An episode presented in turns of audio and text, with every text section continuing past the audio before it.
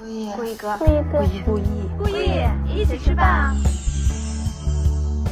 昨晚咱俩是不是故意？你没喝醉。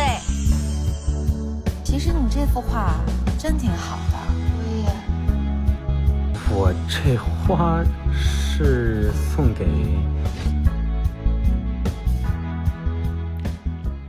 Hello，大家好，欢迎回到文娱圈内人，我是丁丁。今天我们要来聊最近超火的一个游戏，叫《完蛋，我被美女包围了》。我刚刚看了一下，现在是十一月六号，我们应该还是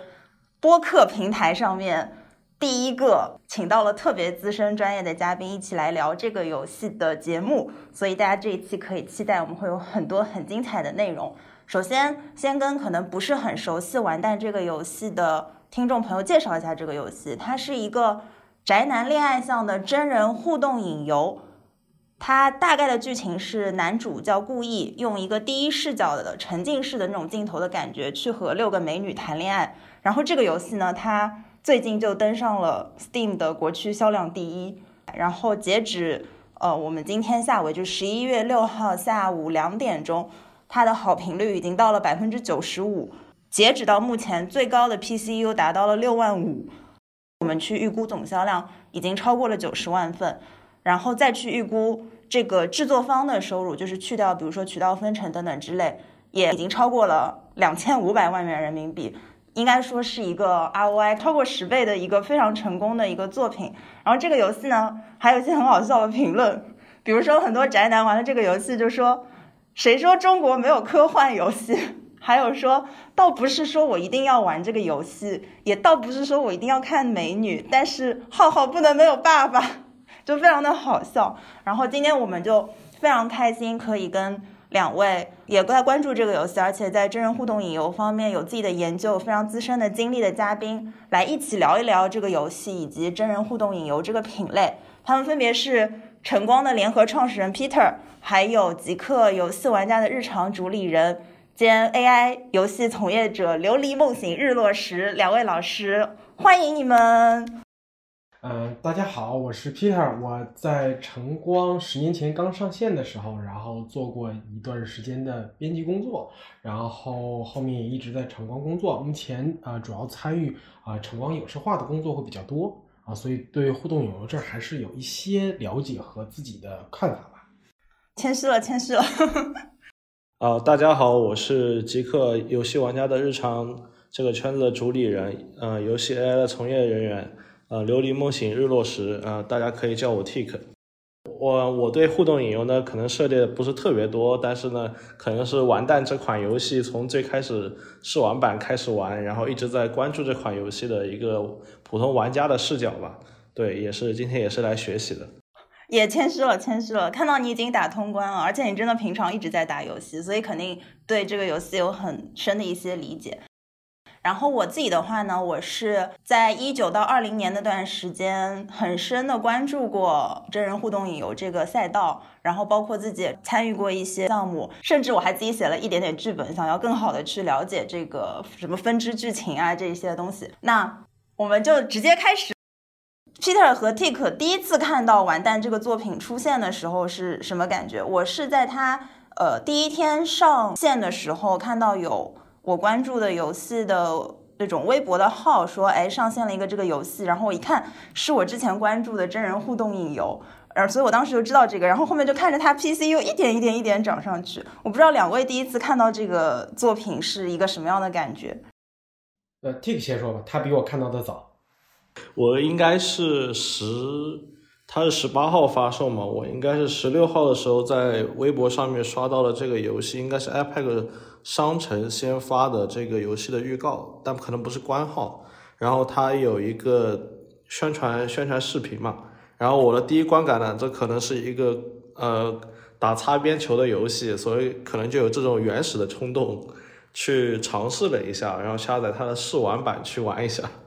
对，我觉得这个心理可能是比较符合现在大多数玩家最开始接触这个游戏的一个心理的。然后后面的话就是玩了试玩版，试玩版的章节其实就是到第一章结束。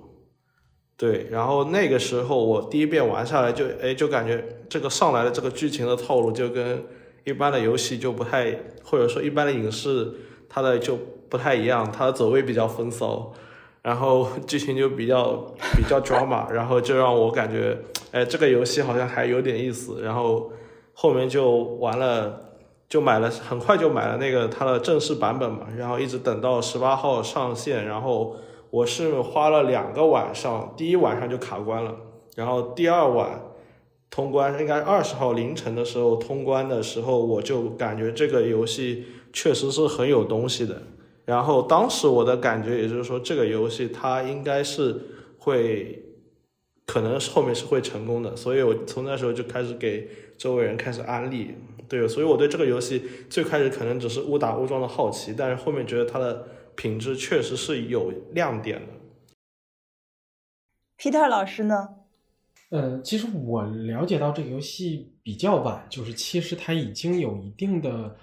呃小爆火之后，然后我才看到这款游戏。然后当时我看到这个游戏的时候，我看到的是 Steam 它的商品页嘛，然后会有它的那个宣传视频。啊，我第一眼的感觉是，嗯，这是一个男性的后宫向的互动影视类作品。这个东西很新，因为之前没有男性。男性后宫向的作品有男性向的，对吧？像《隐形守护者》或者呃其他的那那些悬疑类的，其实它都是呃偏男性向。但是后宫类的，其实这个的确是第一个。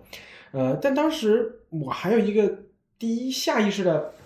反应是说，呃，做一个真人影游的内容。如果你不做很重很重的软色情的内容的话，而是以恋爱为主打，它能把这个感觉传递出来吗？这个项目它能卖吗？但是当时我只是内心里有过这样的疑惑，呃，当然后来它这个，嗯，随着他后来爆火啊，我发现他并没有把这个恋爱当做这个宣传的核心重点，然后他自己也十分成功啊。我觉得整个的这个项目，我觉得从整体上看，它还是啊很有意思的。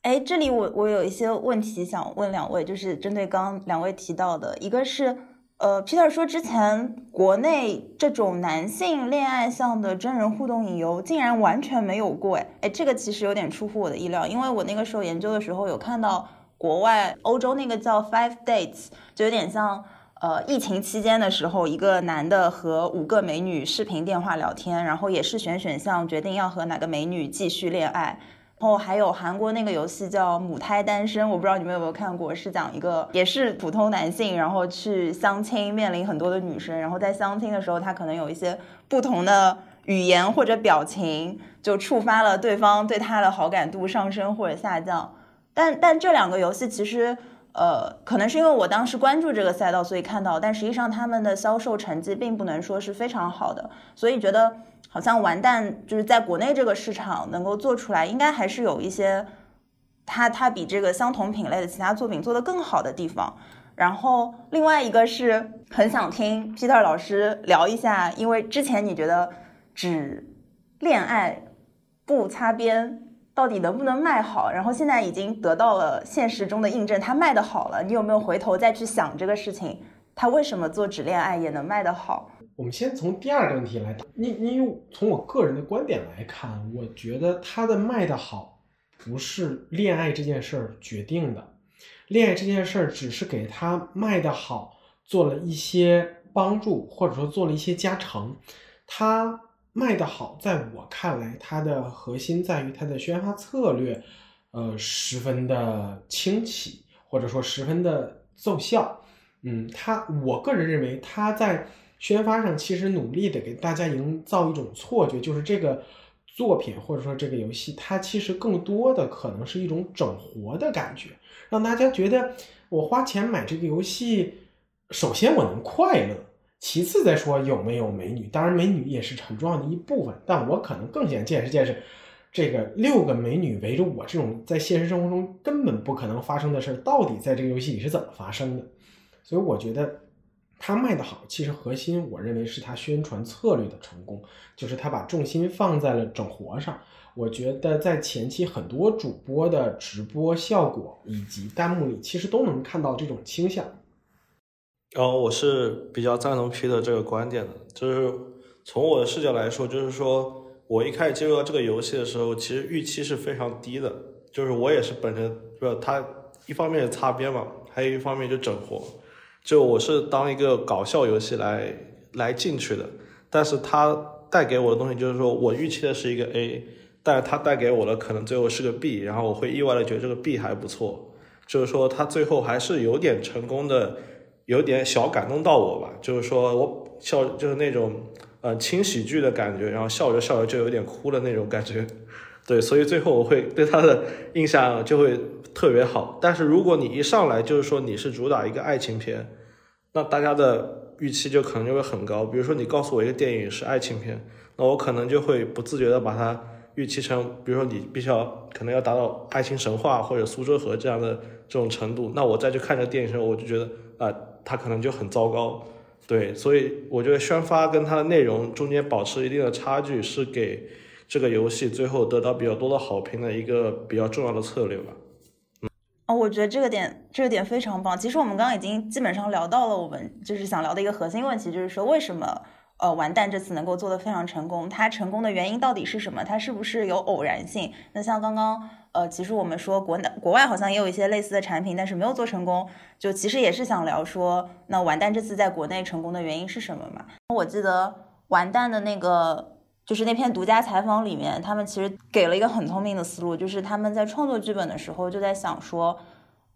我到时候这一个剧情出来，主播会怎么样去播，然后弹幕上会有什么互动。就他其实在写剧本的时候就已经想到了，后面一定会有主播来播这个东西，而且要让主播能够把这个东西播得非常好玩，把那个。营销宣发的这件事情，前置的放到制作端已经考虑进去，这个这个确实是挺重要的。那除了像刚刚说的这个宣发策略上面，让大家实际获得的游戏体验和一开始的期待有一个差异，然后这个差异其实是让你觉得非常快乐的，就是这个点上面这个团队做的非常棒。还有没有一些其他的原因，你们觉得这个团队做的特别棒呢？嗯，那我那我来讲一讲吧，就是说。它本质上还是一个非常短平快的作品，对，然后它的整个节奏也是非常快的，就可能你打打通关也就三到五个小时，但是这三到五个小时里面，你已经看了六种女孩，并对她们都有比较深入的一个了解吧，至少知道她们是一个什么样生活背景的人，然后她们的性格是什么样的，然后足以支撑你去做出选择。首先就是说，我觉得这种这种体量化，以及包括它的节奏是比较适合当下的一个大家玩家的一个游戏的一个心态的，就不是它不是一个很有负担的东西。比如它，比如做做十几个小时，你要非常复杂、非常烧脑，可能它的受众会少很多。我我们其实之前群里也在发，就是很多娱乐产业类的公众号，就不只是聊八卦的公众号，都在说。完蛋火是因为踩中了小程序短剧的热潮，就是很扯淡，你知道吗？我看到这句话就觉得好扯，这个公众号我要取关。我觉得对他属于两种都不懂，就是他既不懂完蛋，也不懂小程序短剧。嗯，这这真的很扯淡，因为你就从时间线上去推断，都不可能是因为今年刚刚出来的这个小程序短剧火了。然后嗖，给你变魔法，就变出来了一个完蛋，这个这个就是立项到现在制作啊什么之类，至少要一两年时间的作品，就就很离谱。对对对，完蛋制作周期远远比这些短剧的要长很多。嗯嗯嗯。但为什么很多人有这个误解？其实是你在做真人互动引游的时候，它每一个视频素材的片段确实很短，因为它要保证你对这个游戏的注意力。叙事上面它有一些强情节，可能每过。几分钟，或者说一到几分钟，它就一定要让你有一个强的刺激点，然后去让你做选项选择。然后同时短剧呢，它也是就很短的这个一集之内，它就要给你一个强情节的反转，然后吸引你看下一集。所以从这个点上来说，小程序短剧每一集比较短，和真人互动引游每一个分支选项、剧情片段、视频素材比较短，这两件事情上是是共通的。但是你要说。做真人互动引游是小程序短剧加游戏，这个逻辑上来说就就反了。对，这是一个点。然后第二个点就是说，嗯，他确实在很多点上面做的很搞笑。就是我是完全抱着一个玩游戏的心态去的，就是并没有那种太多的道德束缚啊什么的。我就想看看，就就这个选项背后它可能会发生什么样的事情，然后就。比一开始都玩的比较随意吧，然后就导致后面就卡关就卡了好久。对，然后这里面其实其实你探索不同分支就会有不同的一个乐趣在里面嘛，但这个乐趣可能就跟其他游戏也差不多。对，当然可能比你看光看影视的这种表现是要更好一些的。嗯，我记得你刚刚也有说到，你一开始玩的时候感觉它的什么走位有一些风骚，然后后面又被卡关，然后给你留下来很深的印象。这个是不是它一些设计比较好的地方？哦，我觉得是的，我觉得是的，就是，嗯，因为玩游戏，我作为我这这种玩家，就是。比较喜欢就是这个游戏能够带给我意想不到的东西。如果它后面的一些内容啊、剧情啊，包括玩法，是我比较能够预期的东西，然后他又给我这个预期以内的东西，我就会觉得很厌倦。我是这种这种玩家。那这个游戏它的剧情，虽然说你设定上面跟很多恋爱游戏可能都比较像，但它的剧情发展，我觉得是一般的。一般的玩家或者编剧根本不会去这么写的一个一个一个游戏，就是有一些无厘头风格。对对对对对对对，恰恰就是比如说很多人说这个剧情非常烂，非常的离谱，没有逻辑。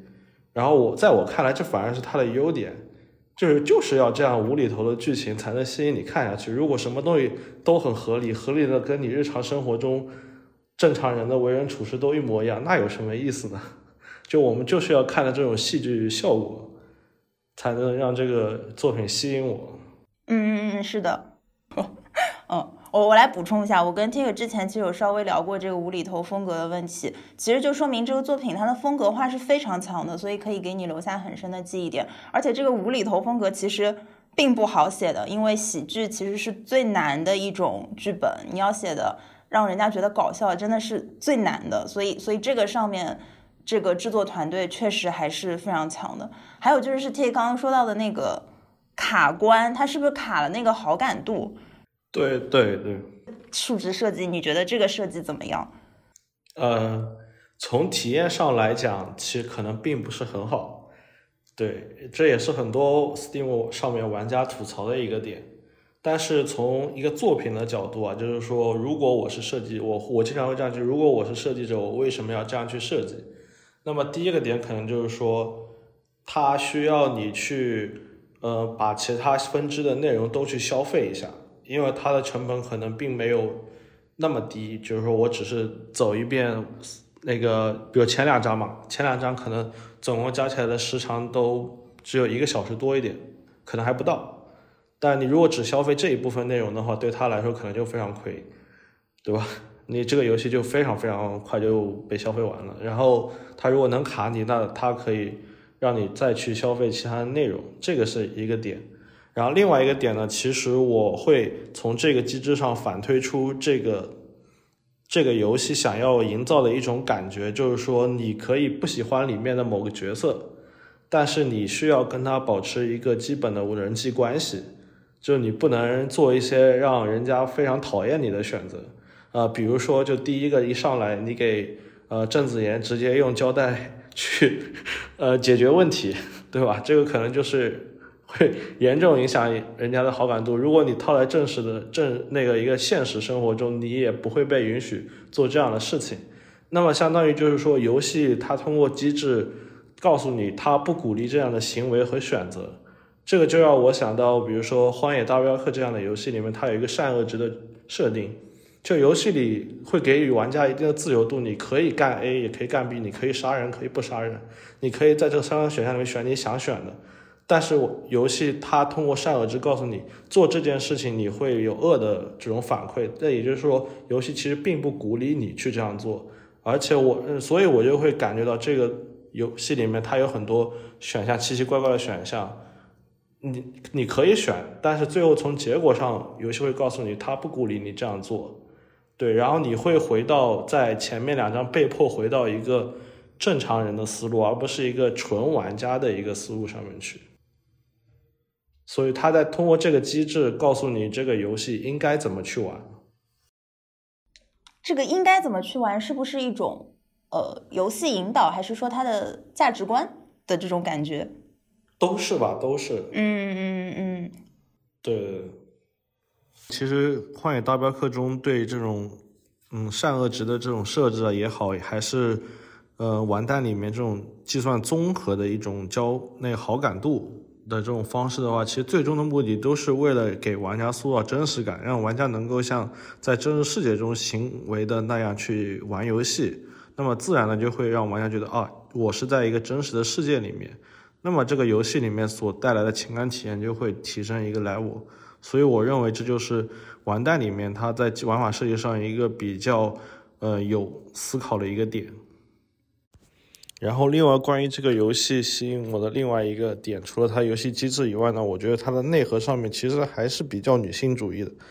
怎么说呢？就是它还是尊重女性的。如果它是一个完全不尊重女性的作品，其实肯定会遭到舆论上面非常大的一个抨击，它后面肯定成不了。那我为什么说它其实还是比较尊重女性的呢？就是从它的一些选项里面，你可以看到，比如说你想规训郑子言不去喝酒，然后比如说在后面你选择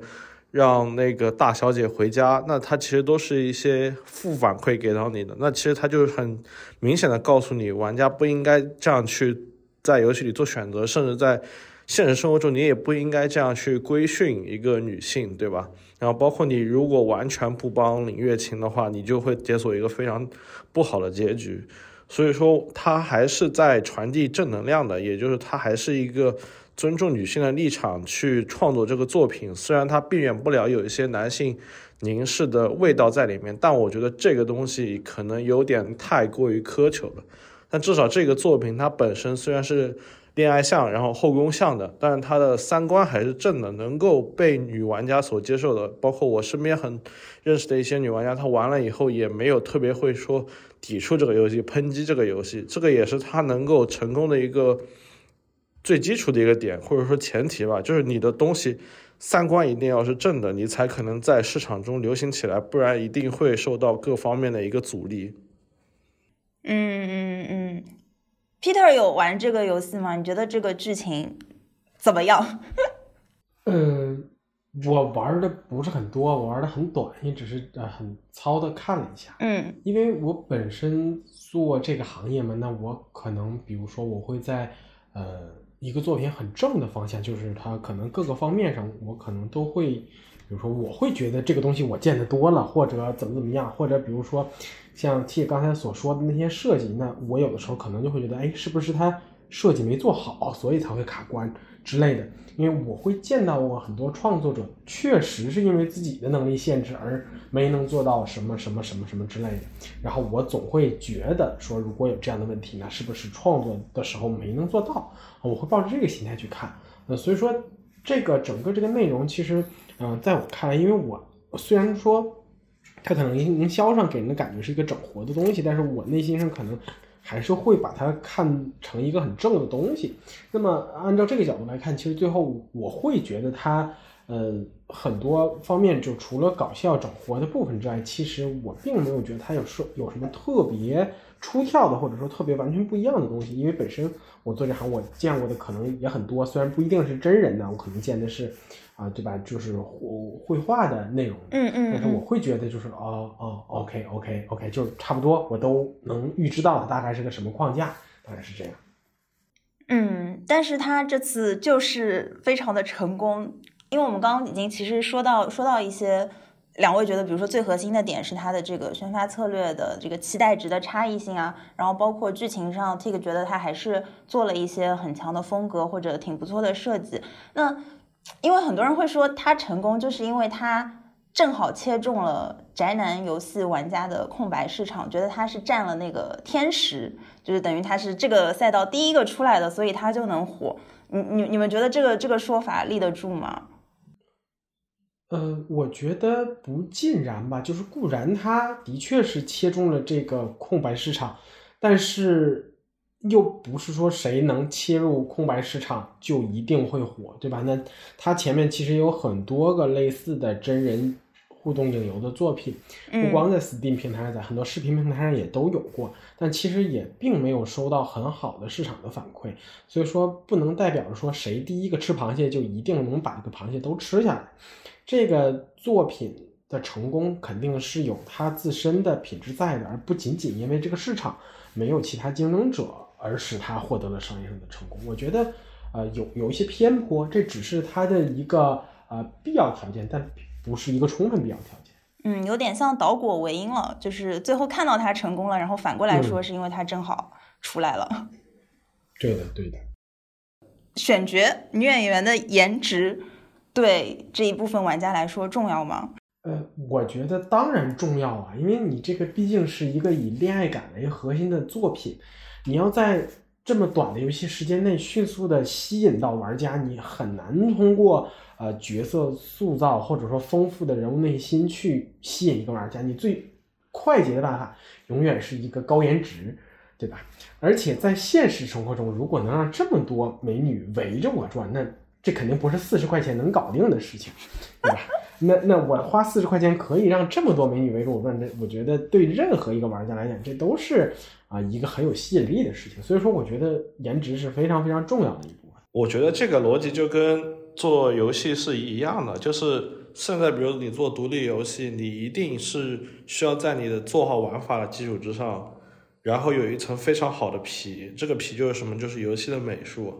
你包括最近对近几年出现的，比如说像暖雪这样的游戏，还有另外我可能挤不上太多的，比如说《异剑风云决》这样的 HD 二 D 的这种，它的美术本身就会非常吸引你，那你自然就会开始去了解它去玩。如果你的美术都做的不行，那人家可能了解兴趣就没有。那完蛋，它。也是一款游戏嘛，它规定也是一款游戏。那这个游戏它的卖相、它的皮是什么？那我觉得就是这些女演员的容貌吧，对吧？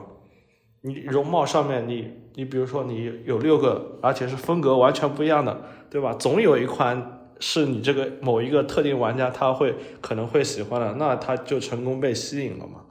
所以这个逻辑肯定是非常一定是成立的，它的颜值一定是非常重要的。嗯。所所以，我我大概总结一下，感觉比如说像女演员颜值，然后像这个宅男恋爱向，然后都是一些呃非常吸引人眼球的噱头，它可能像一个敲门砖，但是最后真的让大家能够呃购买这个游戏不退款，对吧？然后给这个游戏打出百分之九十五的好评，其实还是它的呃一个是刚刚说的这个差异值，一个是它的剧情和好感度的设计上还是做的挺不错的。那其实我跟 Tik 聊这个游戏的时候，其实那篇制作团队的独家专访还没有出来嘛。然后我们当时就在想，说是怎么样的一个团队能够做出这样的一个游戏，我们都很好奇。我们当时推断说是，呃，因为他把这个无厘头的风格，然后很多影视化的叙事做得非常好，所以感觉应该是影视背景、专业背景出身的。然后那个制作团队独家专访出来之后，就发现核心的两个制作人确实是影视背景出来的。希特尔好像上周五就去见了完蛋的这个团队，有什么感受吗？见到的是啊，负责拍摄任务的导演，但是其实也不是围绕着这个项目去聊的啊，只是说恰好有一个合作机会，然后去聊一下，然后也聊到了这个项目。聊到导演的时候，他给我的这个感觉是让我觉得，嗯，这个项目的确是这样的团队做出来的，是这样的感觉，因为。呃，整个项目其实呈现上啊，你会觉得这个团队应该是以影视为核心、以游戏为补充的啊这样一个团队，而不是像《隐形守护者》这样啊是一个以游戏为主体，然后以影视为补充的这样一个团队。那 Peter，因为也在呃这个行业做了很久，接触了很多呃真人互动影游这样的项目。就 Peter 从这个行业的观察上来说，真人互动影游的团队大概是一个怎么样的组成？呃，我觉得首先，如果要做这个行业，那么整个的团队对游戏和影视这两个行业的了解，甚至于能力来说，都是必不可少的。嗯，因为如果你只会影视，但是不懂游戏的话，那你所有的分支选项的构建啊，就会非常非常苦恼。啊，你就没有办法构建出有效的选项，设计出合理的分支。那反过来，如果你只是游戏公司，然后并不懂得影视拍摄的话，那在影视拍摄整个的工程管理以及成本上，其实你是非常，呃，不清楚到底是怎么回事儿的。那你很多的钱可能都会啊浪费在一些试错的过程中。对，所以说啊，我觉得想做这个行业，势必是需要这个团队在两个方面都有理解的。呃，具体说，如果想让这一个项目成功，可能或多或少，嗯，因为我的认知，可能这个团队里啊、要么就是影视的比重重一些，要么是游戏的比重重一些，但是总要有呃两呃总要有两边都具备的能力，然后在选择一个方向上，再有一定的特长，去给本身这个作品增加啊、更多的一些啊、内容或者光彩。这是我听过的一个比较比较真实的例子。影视的人觉得自己懂这个东西，然后游戏的人又觉得自己懂懂这个东西，就是在团队协作上会出现很大的摩擦。我不知道 Peter 有没有，就是在这方面有没有看到过一些团队，他们可能也经历过这样的摩擦，然后怎么样去解决这个摩擦比较好呢？嗯，其实我觉得完蛋的这个项目组是一个很好的范本。嗯，因为据我所知，嗯虽然大家都是影视背景，但是啊、他们的监制啊、就是杨胜吧，啊，他们嗯，导演称之为大圣啊，这个人在游戏方面还是有自己的理解的，他会给整个的剧本的选项啊做把关，这个选项是否成立，是不是可以这么写啊，他会很认真的去看每一个选项。啊，就虽然说大家都是影视出身，但还是有人会为整个项目的游戏性负责，而且大家能很好的沟通。然后据我所知，整个团队在剧本的选项构筑上也的确花了很大很大的精力，因为啊，团队本身是影视出身的，然后大家要呃逐渐掌握这种带选项的写法，其实是一个很困难的过程。然后他们也是花了很大的精力才能做到今天的啊、这样的成果。所以说啊、不管说我们这个团队是是一个纯影视的，还是说包含了游戏，但是我觉得在这个创作过程中的磨合和调整肯定是必不可少。嗯，会不会最理想的一种画像就是一个自己打游戏打的非常多，打到他对游戏设计有一些感觉的影视从业者？呃，这个主要是，比如说靠打游戏打到对游戏设计有理解这件事儿，其实本身就已经，我个人认为其实是有一定难度的。然后尤是其是是呃，嗯如果是在这样的项目里面啊、去理解选择啊，当然影视行行业从业者会对选择有自己的理解，他们有他们自己的理论啊，但是我不确定，比如说用这个理呃理解再去套用到游戏里是否好用，因为我没有啊，目前没有看到这样的呃成功的范例啊，所以我其实嗯也不太确定。嗯嗯嗯，这个觉得呢？呃呃，从我接触到资料，因为那篇独家专访里面其实有讲，杨胜他其实并不仅仅是比如参与了泰囧这样的电影制作，他的上一个项目其实是一个国产独立游戏《硬核机甲》的一个编剧。其实他是有这种游戏剧情的那种开发经验的，对，而且他应该在那个项目里的编剧的地位应该可能也是比较高，可能也是总编这种级别的，对，所以他其实本身是有游戏项目的背景的，并不是说他从影视啪一下就做第一个游戏就是做完蛋来做，而且从另外一个游戏制作人的那边评价上来看的话，《银河机甲》这个游戏它的剧情也是做的比较不错的，对，所以这个我觉得就是一个天然的优势吧。比如说你你也是影视行业，他可能不仅是玩的多，然后本身其实也参与过游戏的制作，那这个那没得说了嘛。嗯嗯嗯，其实因为游戏还是一个内容创意产品嘛，就是说它为什么成功，其实最后还是要说到这个团队为什么厉害。哦、就不仅包括每个人的资历背景，还有他们之间的一些协作。然后今天就有看到一个瓜嘛，说那个河马就跑出来说，《完蛋二》会有原制作组和河马共同发行，然后制作组的官博又转发说对此并不知情，就就非常好笑。他们是想做被帅哥包围了，等于就反转一下性别，做以女向，就比如说一个女生对着六个帅哥谈恋爱的剧情。你们觉得《完蛋二》还能火吗？嗯，我觉得如果是今天第一份公告里所描述的内容，那么啊、它的爆火程度我可能会保留自己的疑问。然后如果不是这样的内容，如果它后面那份公告所说内容还是有其他的可能性的话，那我觉得如果他们继续探索，还是会有啊、延续爆火的机会。因为其实我们能看到的是啊、它整个团队的运转。如果是可以正常的话，那其实啊、并不在意本身，比如说我做了一个具体的什么题材，只要能保证啊、团队的这种持续创作的状态，我觉得呃是没有问题的。嗯，为什么说就是对于第一份所所公告所描述的内容，我可能会存疑呢？因为首先啊、完蛋是一个完全 Steam 体系内的产品。那么，首先 Steam 上女性用户应该是一个相对稀少的群体啊，它的呃市场肯定规模没有男性用户那么大。然后，其次，对于女性，呃，对于真人男性一选多的模式，到底能接受到什么程度？其实这件事儿，呃，我觉得市场角度还是存疑的。其实从爱奇艺的他的微笑，或者说腾讯的全年四红豆这几个项目看，啊、整个女性对真人男性的一女选多男到底能不能接受？其实我觉得大家心里也都没有太大的了解。我我觉得 Peter 说含蓄了，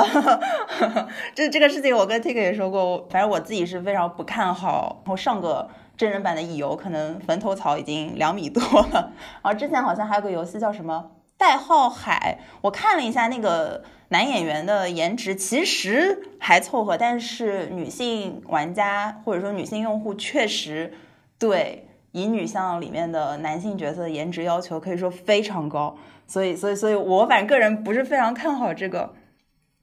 但我比较好奇皮特老师刚刚说的，如果是呃这个团队他不一定去做乙女向，他继续去探索其他题材，你也还是比较看好的，这个是为什么？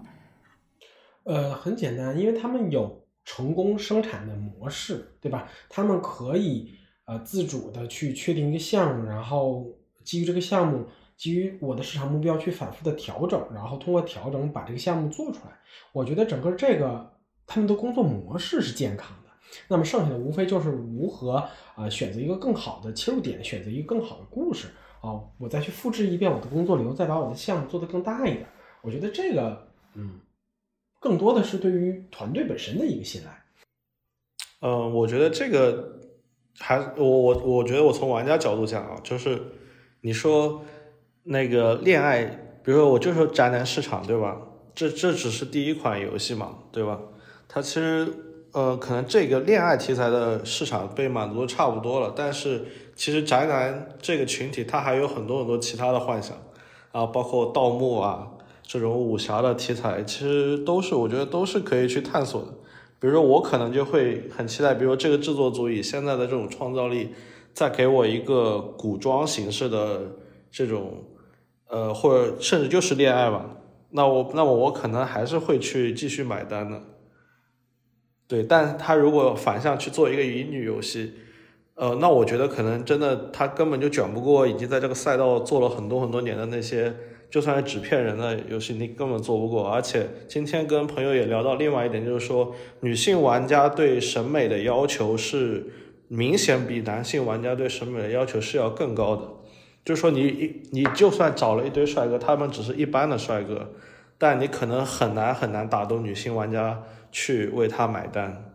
我我们其实结论都是一样的，就觉得乙女向不太好做。对，但刚刚那个 Tik 提到说，如果做一个古装版的完蛋被美女包围了，呃，其实好像还还还挺有意思的。但最近雄竞，呃，就雄性竞争，其实就是很像乙女向的题材，在影视行业特别火。就从暑期档杨紫演的那个《长相思》，然后到最近。于正他拍的一个剧叫《我有暗香来》，都是一女 vs 多男。特别是那个《我有暗香来》那个故事，她是女主重生，她原来是一个坏女人，然后她重生了，决定要变好，不要死掉。所以从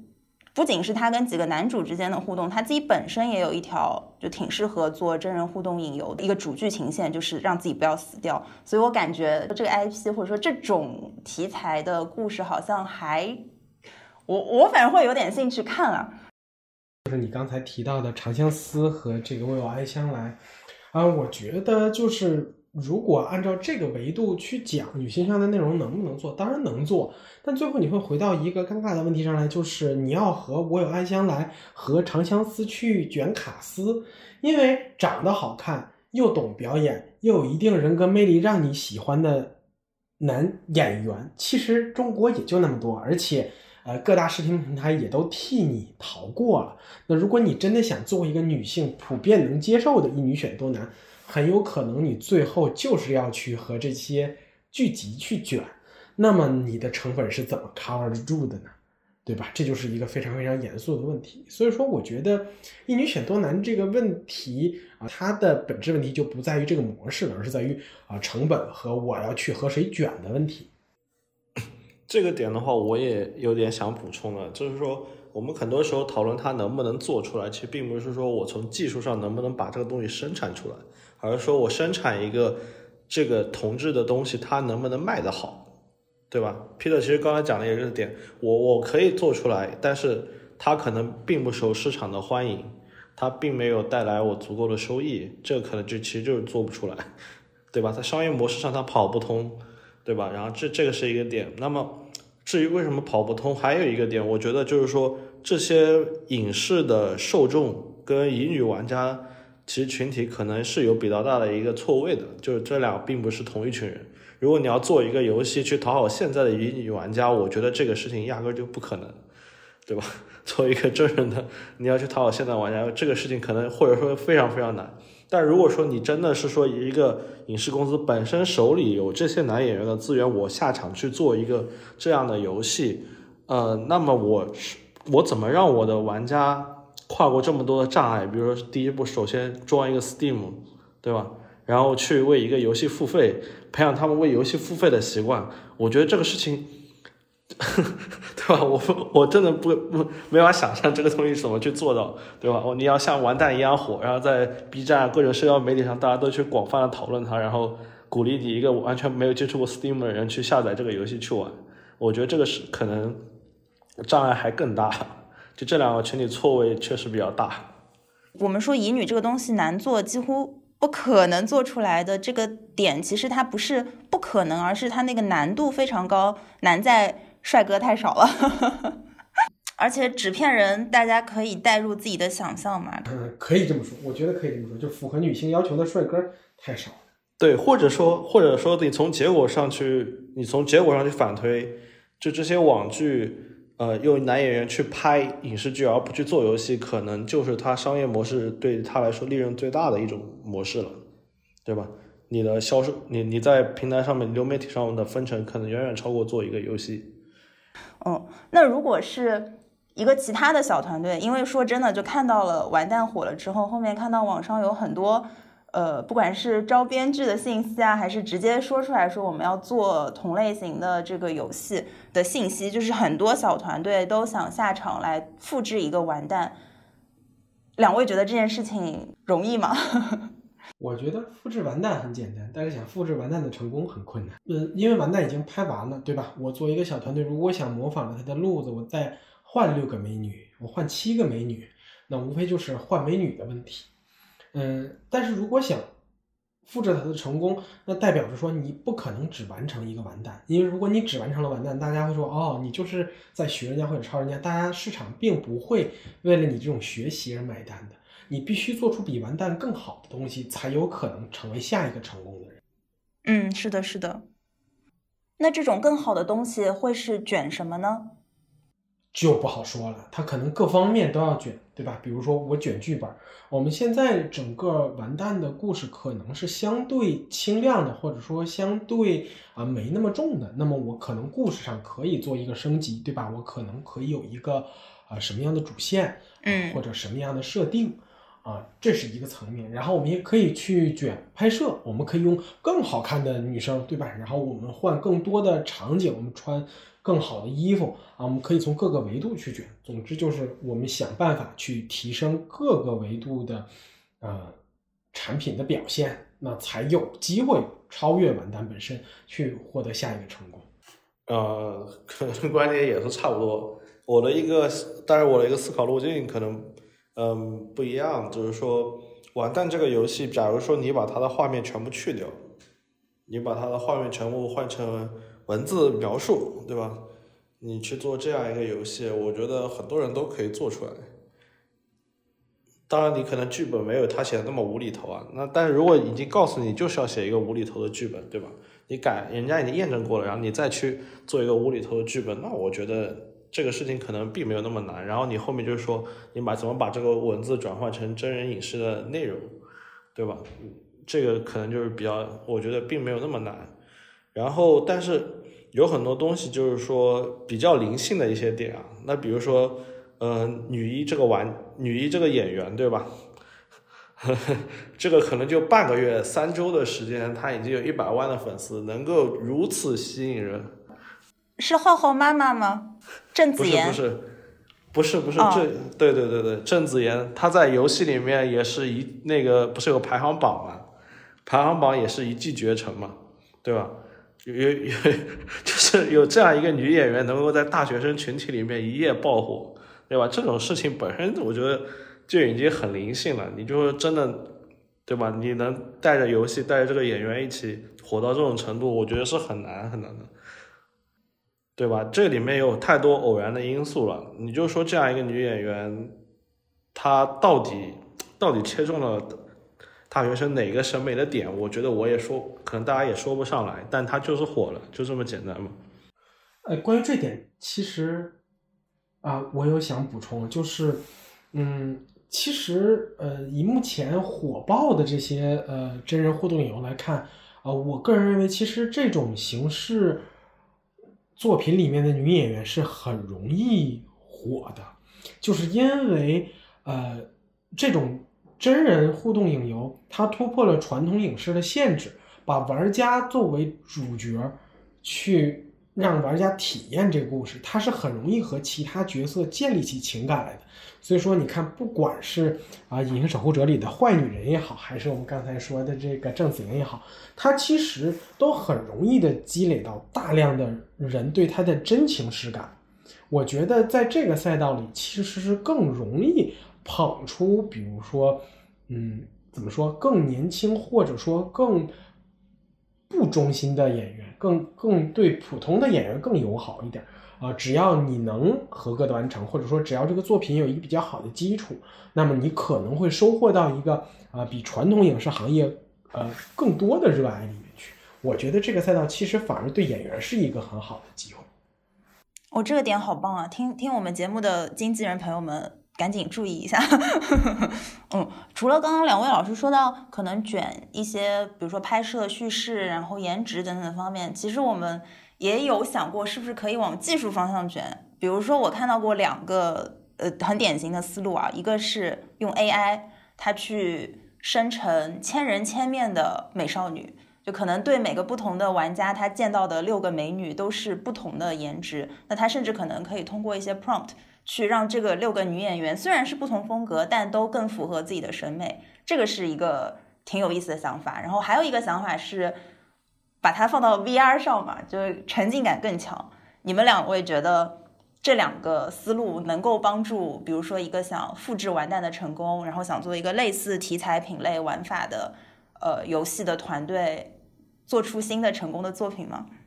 呃，我觉得，呃，首先说 AI 啊，我觉得如果 AI 生成美少女的话，我觉得基本上是没有可能的，因为我觉得真人影游最最重要的一点就是在于真，真的部分代表了有好也有坏，但是它注定是细腻的。如果是 AI 的话，那某种意义上来讲，它都是人为筛选过的好，它没有坏，它会好的不真实。而且它也没有像普通真人表达那么细腻的东西。那么我作为一个玩家来讲，其实我很难对它有很好的情感投射。有有的时候，我甚至认为，比如说一个真人，嗯，一个真人的缺憾，或者说他可能美的里面的不美的部分，可能才往往是最吸引我的地方。但如果换成 AI 的话，可能恰恰就没有这个东西。然后说到 VR 的话，我觉得最大的问题就在于现在 VR 也还没有普及，做了这么多年，VR 在各个的影视行业其实也都有应用，但它都没有普及开。本质上来讲，还是 VR 这个行业，我觉得它的普及度不够。所以说，你说能给嗯，比如说比它更普及的游戏行业什么帮助吗？我觉得目前看啊、很难看到一个很明显的机会。啊，对，然后 作为 AI 从业者，对于这个 AI 啊，千人千面这种词听的太多了，嗯，所以这边就可能要提出一个问题：到底 AI 生成的东西是千人千面，还是千篇一律的美？就好像就是 AI，它其实我在我看来啊，就是我们其实从业者都是在很努力的想要做出差异化，嗯让它有风格的这种多样性出来。但其实从最后的结果上去看，我我我从我感觉，至少当前的技术来而言，他们的不同生成的不同风格，它的共性还是非常非常强。你就明显能感觉到，这都是差不多的模子从大数据里面筛选出来的东西，它可能就构不成，就说啊特别的打动你，真的没有办法特别打动你。对，你可以用 AI 生成美女，但是跟你看到一个真的美女的照片时候，你从感性上的反应，我觉得是差别很大，就它永远差那么一点，打动你的那个点，可能就跟 Peter 讲讲的一样吧，就是真实的东西它是要有缺憾的，就是有不完美的那些东西，可能就是那些让刺激你人的大脑的东西。就比如说，它 AI 能生产很多很多的圆，它都非常完美，但你看起来每个圆都是一样的。但自然的东西它可能就没有那么圆，但是它每个都不一样。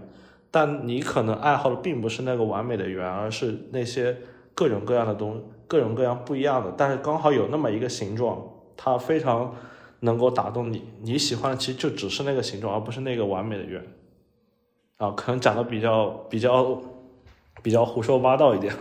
嗯，大概就是那个意思。然后第二个点的话，VR，呃，我先不从装机量这个角度去讲吧，但是我从一个 VR 用户的角度来讲的话，如果它能做成 VR 的形式，我觉得绝对是现在大学生抵挡不住的诱惑。因为呃，我我是呃会用 VR 去看。看电影，包括那些不可描述的电影，然后我看过以后，我是觉得这个东西实在是太厉害了，对，绝对是能够带给你一个颠覆性体验的东西。那如果能够把这种第一人称视角的游戏做到 VR 里面去的话，我觉得这个代入感还会提升一个非常明显的 level。那么它能够表达的。东西以及它能够给你带来的那种情感的共鸣，肯定是会强很多的。对，如果它还能承载一个很好的剧本的话，那这个东西我觉得它是有杀伤力的。对。嗯，哎，其实，在国内一些 VR 平台，像爱奇艺或者字节那个 Pico，他们都做过 VR 平台上的真人互动作品，哎。但是 Tik 都没有听说过，对吗？就是热度真的完全不太对，但是因为可能也跟我用 VR 的习惯有关系吧。对我不，我毕竟 你是 Oculus 对对对，然后 Oculus 加上那个 PSVR 二，所以我是以游戏为主，然后影视为辅的。对。呃，像那个爱奇艺，它二零年就做了一个叫《杀死大明星》，我记得还拿了一个。呃，威尼斯电影节的最佳 VR 故事片，嗯，然后后面还还就是 VR 因为装机量少啊什么之类，然后它还上了那个 Steam，但是好像最后整体的这个热度也，反正跟现在完蛋肯定不能相比，所以好像确实这个上面还是会有一些需要再再再改进的地方。那假设说我们对希望对真人影游可以再叠加一些技术 buff，你们觉得比较有可能的？的的的路径可能会是什么？或者说，哪怕只是玩法上面再加一些东西，怎么样会让它更好玩？两位有没有想到什么比较有意思的点？嗯，其实我很难想到特别好的点，因为我我其实常常会觉得，呃，大家连这个基础工作做的也都还不够好，或者尽善尽美，所以说我没有想那么多，我们再加什么更丰富或者更花儿的东西。啊，可能会存在吧，但是我没想到啊，我可能还是专注于说我们怎么能把这东西做得更好一点呢？啊，说到这个点，就是说网上会有一些声音说，觉得说，哎呀，完蛋，这个东西这么粗糙，对吧？剧本这么垃圾，然后有一些玩法也设计这么垃圾，怎么就火了呢？对吧？就感觉很看不起这个东西，然后感觉玩这个游戏的人都会下沉市场。那其实换个角度就是说。呃，有一句话就是说，时无英雄使数字成名嘛，对吧？就说市场上连这样的东西都没有很多，那完蛋成功了，那不是活该吗？对吧？你很就跟 Peter 说的，我们很多好高质、比较有质量的，能达到六十分的嘛，的东西，其实都没有很多，真的没有很多。国产游戏一年也就那么多能够出来的游戏，对吧？你你真的做的好的东西，真的没有那么多。那有这么一款游戏出来，它成功其实很正常。就说，能不能先把这样的品大家品质做上去，都把这个东西做好，能够有很多很多这样的呃产品或者游戏给大家去玩去体验，那这个就已经很好了，我觉得，对吧？然后，然后再去想说，我们还能够再怎么样更进一步。其实很多时候就是说，市场上有一个玩家的时候，他怎么玩都玩得好。然后突然有一天杀进来一个很牛逼的玩家的时候，大家都会看，哎呀，我跟人家差距在哪里？有十个这样的玩家的时候，大家都会想，我这个东西怎么样做的比别的要好？那这个时候，其实那些新的点自然而然就在这个循环里面被试出来了。只要不是可能说我们这边在这边瞎扯。对吧？可能都不太不是很靠谱。对，那我们想，可能说第一点就是这个市场，这些创大家创作者们怎么样生产，至少比完蛋更好一点吧。然后更多的东西能够提供出来，让大家来体验，让来玩起来。然后这是一个点，也是 Q 刚才 Peter 的点吧。我觉得观点也差不多。然后第二点就是说，我觉得 VR 是一个，嗯，现在可能还没有成功，但是明年嘛。明年因为苹果它要出它的 Vision Pro 了，对，如果你有一个，我觉得如果有一个国际化的产品，而不仅仅说是针对国内市场的产品，能够在 Vision Pro 上面去推出，因为它毕竟跟手机平台还不一样嘛，你可以理解为它是一个，你可以理解为它做了一个 Mac 端的游戏，对吧？它其实会省去很多的麻烦。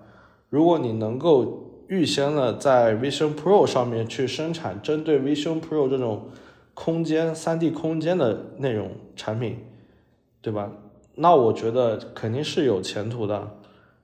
就好像呃罗子雄他们做那个 Skybox 吧，他们最开始做的时候，比如说他们要去做一个电脑端的播放器，那肯定没有前途嘛，对吧？那个时候其实他们开始做的时候，呃 VR 也没有那么火，没有那么高的装机量，因为后面 Meta 已经达到一千万以上了，嗯。然后那时候他们就开始做这个东西，然后能够在那个领域做到 top one 嘛，对吧？那其实他们现在，比如说上次罗子雄的采访，他们其实也已经在布局下一代的 VR 的这种这个赛道。那他们做的可能是工具，但是我想的是说，我们的内容生产者其实应该也已经要开始布局下一代的这种内容平台了。如果有真的就可能很快，可能就是一年之内，Vision Pro 就爆了。它爆了以后，那可能很多现在这些影视公司的打法都已经就会失效，传统的这些生产的内容可能就没有那么吸引大众了。对，我觉得这这个点其实那当然是有钱的团队可以去试一试啊，小团队我觉得可能风险还是太大了。嗯，确实，这这个听起来投入就是不得了。嗯，那上面我们关于。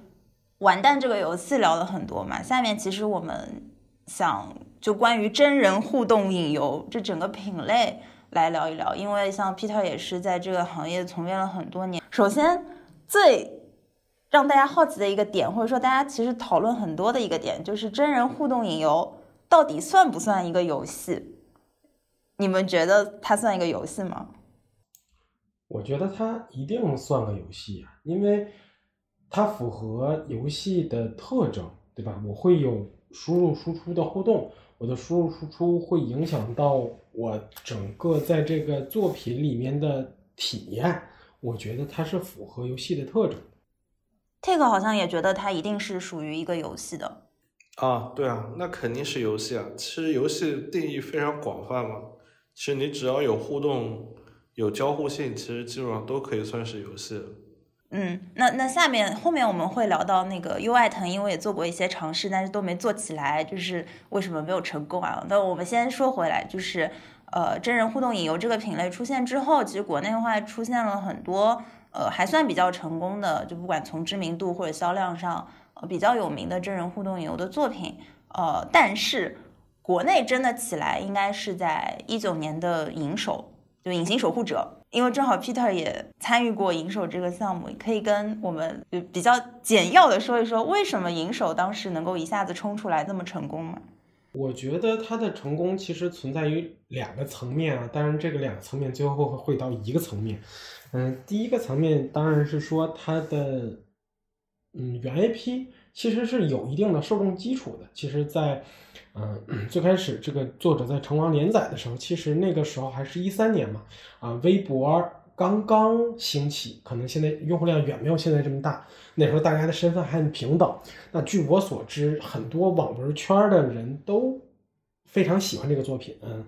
包括但不限于，比如说写子川的老朱啊，包括马伯庸啊等等，其实他们都会玩过。那首先，他会在啊认知层面上，其实会有一个呃非常好的一个认知的高地。那么将来他做成衍生之后，其实很多人会在舆论上起起到一定的帮助啊，他会有一个。主动想安利的心，因为我看过原 IP，我知道它原 IP 很好，我很喜欢这个东西，实在是优秀。你如果不读，我真的很觉得遗憾的这样的心态。我觉得这是第一个层面。第二个层面，啊，很自负的说，那我觉得它就是剧本优秀，绝对的优秀，而且是以目前来看，约等于前无古人后无来者的优秀。嗯，Tik 玩过吗？玩过，我也是最早一批玩家。我也是，应该也是因为玩了之后，然后认识的，后面才认识的 Peter 吧，对吧？我们也是在极客上极客上相遇的。对，当时我应该是看了那个 Gank 虐境虐俊的一个推荐，然后就去玩了。然后，然后就是我非常认同，就是这个剧本质量非常，确实非常高。对，当时我是。电脑上玩了一遍，然后又在手机上又玩了，后面手机上又玩了一遍，然后基本上是把所有结局都打了一遍的。对我觉得是后面，尤其是前面可能还比较中规中矩，后面那个每一条分支路线，就是你选择是坚守革命初心，还是背叛革命之后，那个那个我觉得是非常精彩的，就甚至包括我觉得。就是因为种种原因吧，电视上面很难呈现的一些东西，而且是你以第一视角的东西去呈现，比如说是国党的这种腐败的生活，那那一种揭露的程度，可能比你侧写肯定是要强很多的。对这个，对于一个玩家或者观众而言，他的那种情感上的调动，那明显是很强，那要高高一点的。对，嗯，所以现在我都会很还是记得很清楚啊，就是那里面。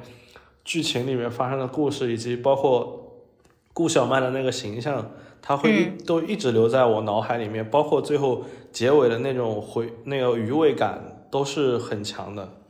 对，所以会感叹啊，这么多年了，还是没有 能够媲美嗯《隐形守护者》这样的作品。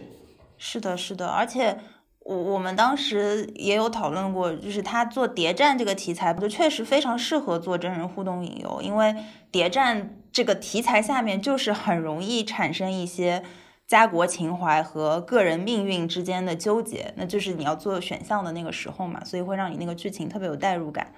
但是银手一九年出来之后，一九到二零甚至到二一年，其实是。有一波国内真人互动引游的，可以说热潮吧。就那个时候，比如说在做投资，我领导都说你要去看一看这个品类。然后后面自己参与真人互动引游的项目之后，但是为什么在二零到二一年之后，就感觉这个热潮退去了？其实直到呃今年完蛋出来之前，感觉前面是有很长的一段空白期的。这个 Peter 跟 Tik 从业内和玩家的角度来说，有什么观察吗？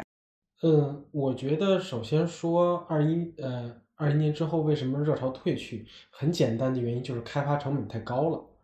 呃，首先需要团队同时能理解游游戏设计和影视拍摄啊，这个人员的组成成本其实就很高。然后其次是你如果做成这种互动形式的话，它必然会有多分支，那么就代表着你的拍摄内容是常规影视剧的几倍。对吧？具体的倍数其实取决于你的分支的复杂程度。如果你不够复杂呢，其实玩家来讲，为什么不去看一个呃传统意义上的影视剧呢？如果你又过于复杂呢，你的拍摄素材量又过大。所以整体上来讲，其实啊成本过高，我认为是非常非常啊阻挠各个团队去进行这样一个产品创作的啊核心问题之一啊。当然还有第二个问题，就是我认为呃足够优秀的剧本太少了实在是太少了。对，好的选择本身设计出来就是很难的，而且其实我之前在很多渠道啊、都大言不惭的说过，就是如果你们真的想做，你们为什么不来晨光找我们呢？你为什么不找我们已经有已经验证过的项目呢？你们为什么觉得自己写就一定会比已经商业验证过的项目好呢？这个其实是我特别不理解的一件事儿。确实同意。我我之前跟 Peter 老师微信上说过，就是我也想自己去写一写，感受那个分支剧情，特别是它那个网状叙事嘛，就是哪怕你分支分出去了，也要呃有几个地方是收回来，收到同一个结局或者同一个走向。就我我想去感受一下这个事情，所以我就是用晨光编辑器做的。然后当时就在晨光上面，其实一直有在关注一些热度很高的作品，然后就觉得哎，这个其实都挺适合影视化的。呃，这个空白期，我我感觉我的时间都是被其他大作给填满的，但是我可能内心其实一直在等，一直会等一一个游戏，就是像《银守护者》这样的游戏出现。但是，比如今年的时候，早上半年嘛，其实是有一个这样的游戏，就是《飞跃十三号房》。精神病院，对对对，其实就是那个杨永信事件的那个一个改写了，就是其实基本上就是套用的一个这种设定吧，然后怎么从里面呃逃出来的一个故事吧。对，它其实就是融合了网瘾治疗跟青春片的这种架构去讲的一个故事。其实我我从我的视角上面感觉它的拍摄的整体质量其实可能也是挺高的。对，然后那第一个它没有火，呃，可能第一方面它本身就是说没有达到很高的话题度，第二个可能这个题材确实不是那么的，就可能有点敏感吧。对，然后第三个可能它本身的呃剧情的设计上面其实最后面没有那么爆，但是我是我我也是被感动到了，但可能它没有那么爆，但嗯对。然后这个作品呢，可能也会推荐给大家去玩一下。我觉得它是比较有那种，我我也觉得是比较勇敢，就是说他愿意去做这样一个题材，能够把它做出来。对，嗯，能能感觉到那个真诚和用心的感觉。对对对对对对对，就可能现在、现在对，那可能影后面，我当时就可能觉得说，这可能是影后面能够排到第二的一个作品了。你们猜他为什么能如此成功呢？因为他本身是晨光的一个 IP，打广告，打广告。就是它是验证过的。当然它，呃，它是本身有一些它的新闻价值或者社会议题属性的，对吧？这个我们当年做的时候也是呃看中了这个新闻价值或者这个社会议题属性才做的这样一项。当然，它本身的剧本不如啊《隐形守护者》优秀啊，所以说我觉得他没有获得那样的成功，也是从我的角度看理所当然的。那像前面我们说的这个空白期啊，其实也不叫空白期吧，就是呃不太火的这段时间，其实就是刚刚 T 老师说到了优爱腾三家平台，他们也做过很多尝试，呃，就不仅是自己去出一些作品，像那个什么呃拳拳四重奏，他的微笑，什么英麦斯乐园，哎，出了好多其实，呃，还有那个。贴着那个龙岭迷窟的 IP 出的一个特别短的，叫《最后的搬山道人》，其实出过不少。然后它在那个 APP 或者说网页端，就你打开那个呃平台的这个这个互动剧的页面的时候，它其实都帮你做好了。因为现在看剧可能只能拉进度条或者点暂停，但它那个时候也可以甚至让你在上面直接点选选项。就其实感觉它还是花了挺大的努力，在内容上跟工具上都去想要往互动剧这个方向发展。但是为什么优爱腾就是搞不出来呢？我觉得有一点是我之前提到过的，就是其实他们并没有，呃，或者很多时候他们的、呃项目里并没有游戏思维，这是第一点。第二一点就是很多时候他们的项目立项的目的可能也并不一定是商业上的成功。我觉得有的项目，比如说它的目的其实已经达到了。我举个例子，比如说它的微笑，在我看来可能更多的像是爱奇艺实践它平台。对于互动影视的能力的支持，我觉得在这个层面上它是成功的，它呃成功的把这个东西实现了，我觉得这就已经达到了它这个项目的一部分目的。然后比如说，他就把他的工作流也跑通了嘛。啊，对的，对的。那比如说《龙女迷窟》最后的搬山道人，它本质上来讲是给《龙女迷窟》这个项目做了一个广告，所以当时其实它的讨论热度很高。那我觉得它的广告的目的也达到了，其实并不一定说要在这个项目上有多好的商业收益啊。至于说其他的呢，可能的确是因为这样或者那样的原因，的确没有那么成功。那有的原因除了刚才说的没有啊游戏团队或者呃游戏能力之外呢，可能。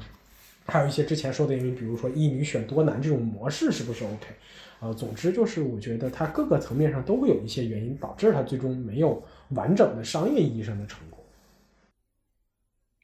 嗯，我我甚至在想，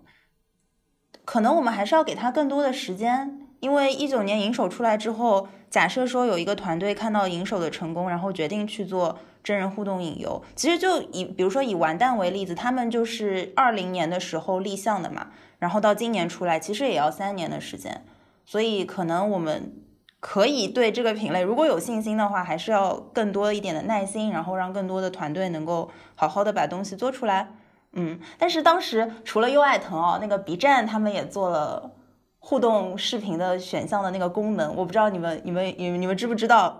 对，就这个话题，其实我从 C 端上面看，就我作为一个消费者，我是有一定的见思考的。就比如说，我其实觉得最大的问题是场景定位的一个偏差吧。就是说我打开 B 站、打开优爱腾的时候，我预用户到底预期是什么？他的消费习惯、他的使用习惯到底是什么？你用手机看电看视频的时候，跟电影院看电影看视频肯定是不一样的。你用手机看视频，用屏幕看视频和用屏幕玩游戏的时候，其实你的使用习惯都不一样。我打开 B 站的时候，我我我会我就是想看视频。比如，那我之前他刚推出那个互动视频的时候，我点了一个我感兴趣的视频，结果他一上来让我点那个选项，让我去选。我我我的第一感觉是说你在打你打破了我的那个沉浸感，就是我我一直在等待等待，然后你突然把我给揪出来了，从这个视频里面揪出来了，非让我去选，知道吗？就是说，它并这些平台它并不是一个玩游戏的一个场景，用户并不会习惯的在上面去玩游戏，所以他做这样的产品，我觉得不成功是很正常的。懂我的意思吧？嗯嗯，就是说，嗯嗯，你比如说你做了一个电影，你不放到电影院去放，然后你你你非要挤在手机上面去搞，对吧？你怎么能成？你你怎么可能成功呢？还有，我记得你说的那个推荐机制的问题。对，然后第二个点，第二个点就是说，你在这些平台上面，你天然是要跟那些视频去抢流量的，因为因为。其实到二零年，应该是二零年差不多以后，就说这个互联网一直是进入，基本上是进入一个存量市场。你这些平台，它其实用户增长并没有那么快了。那么它意味着它每天所有用户在上面花的时间是有限的，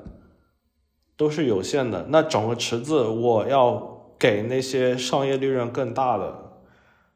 那些视频或者说节目内容去推送。那你这样的内容，它本身可能一开始就没有打起来，那么一下子可能马太效应一一显现，一下子就沉默掉了。到现在 B 站也没有推起来，对吧？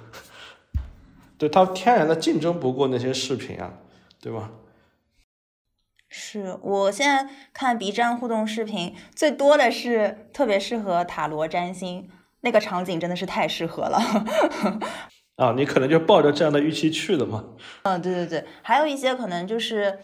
呃，大家一直说的那个 B 站的影视二创的那个灰色地带嘛，就它有一些版权上的一些一些风险。但是呢，你现在 so far 还是可以在上面，比如说剪一些自己喜欢的帅哥演员，把他们剪到一起，然后做一个互动走向的乙女，就这种。还有像。呃，其实还是有一些用这个互动 B 站的互动工具做出来一些很好的 UGC 的故事产品的 UP 主的，比如说我们当时关注的一个叫打泥泥，就是打架的打，然后泥巴的泥，叫打泥泥，他做了几个互动剧情向的作品，其实都还不错。嗯，其实 B 站这个功能在内测的时候我们就知道了，而且我们很早很早也用过，我们甚至自己拍了一个短片上传到了上面去。然后我觉得，呃，恰好因为我的视角和 Tik 不一样，它是一个消费者视角，而我是做平台出身的，所以我是一个平台视角。那么我从平台视角看 B 站，我觉得它这个行为其实有非常非常大的问题，因为 B 站作为一个平台，它的生产力都是依靠平台上的创作者。那么对于创作者来说，使用互动视频创作对自己有什么好处吗？这个是 B 站核心要解决的问题。我们肉眼可见的就是，我因为创作互动视频，你的分支变多了，创作成本会提升，但是创作者的收益变得更好了吗？不管是播放量也好，或者粉丝增长也好，各个维度上的收获，它能支撑成本的提升吗？我觉得这个问题其实是没有很好的答案的，或者说答案不是很乐观。我觉得 B 站如果解决不了这个问题，那么它的互动视频其实没有太大的可能性取得成功。这是我作为一个平台的视角去看。至于你说的打妮妮，其实我也很关注他。他怎么说呢？我很喜欢他的东西，但是如果他不是在视频平台上，反而可能会更成功一些。嗯，像像皮特老师说的，这个 UP 主赚钱的这个问题，其实是整个 B 站这个平台都在面临的问题。就即使当年他。呃，整个收入没有收缩的时候，我觉得其实这个问题一样的严峻，就是我提升了我的创作投入，你给我更好的产出了吗？即使不考虑，比如说我和其他短视频抢市场这个问题，他们刚推出的时候，其实还只有一一八年还是一九年，很早，基本上在呃人手之后马上就推出了这功能，他们当时还是蒸蒸日上的状态，但其实他这个问题也没有解决掉，跑不起来，所以就。就是想孵化很好的 UGC 甚至 PUGC 的这个生态搞不起来。对，因为创作者没有动力去做这种事情。嗯，这是最个本质的问题。呃，晨光在这几年有做一些怎么样的尝试吗？呃，我们当然尝试过自己的真人互动影游项目，其实包括说刚才在 B 站上上传的内容啊，包括可能我们自己也有制作一些我们站上 IP 衍生的内容，但其实效果都不是很好。呃，原因其实是多种多样的。一方面，可能也也是我刚才说过了，我们本身其实缺乏呃很好的影视基因，会导致我们在影视拍摄上其实没有太多的呃认知，甚至话语权和决决策权。当然，这几件事是相辅相成的。然后，嗯，除此之外，还有就是模式上的问题。呃，但总的来说，其实我们还是会对这个行业很关注的，因为这毕竟是离我们最近的改变形式嘛。然后最近这个。赛道也很热，然后也有很多人来问。那如果有合适的机会，我们肯定还是会再次参与类似的项目的，就是我们很愿意去做这样的事。只不过说之前我们的尝试都不是很成功。后面再接着说那个今年互动赛道又热起来的问题啊，我们可能讨论回真人互动引游这个话题本身，就是因为前面这个二零年到直到今年那个飞跃十三号房和。完蛋出来之前，就这段时间好像一直没有出现真人互动引游特别成功的作品。其实甚至包括国外都没太看到特别好的。当时我跟我就是关注这个赛道的朋友都还讨论过，说真人互动引游这个东西本身它到底会不会是一个伪命题？因为玩游戏的人人是前倾的，拿着这个机器要去操作要去玩，他是一直关注着这个屏幕的。但是看影视剧的这部分用户，他是一个后仰式的状态，就是我可能躺在沙发上。然后这个剧情我也不是百分之一百全神贯注，我就是呃可能听一个耳朵或者就是随便看看，就是它的这个前倾和后仰其实是完全相悖的两种呃用户的这个这个怎么说状态，哦，所以当时就是说，哎，好像是不是真人互动引游其实是卡在中间一个特别拧巴的地方，所以其实可能根本找不到一个一个特别目标的用户群体，或者说我们可能以为真人互动引游的目标用户会是。影视用户和游戏用户的并集，但实际上真的做了之后，发现它可能只是交集，而且只是交集当中的一部分人。就所以这个这个市场好像好像特别特别小。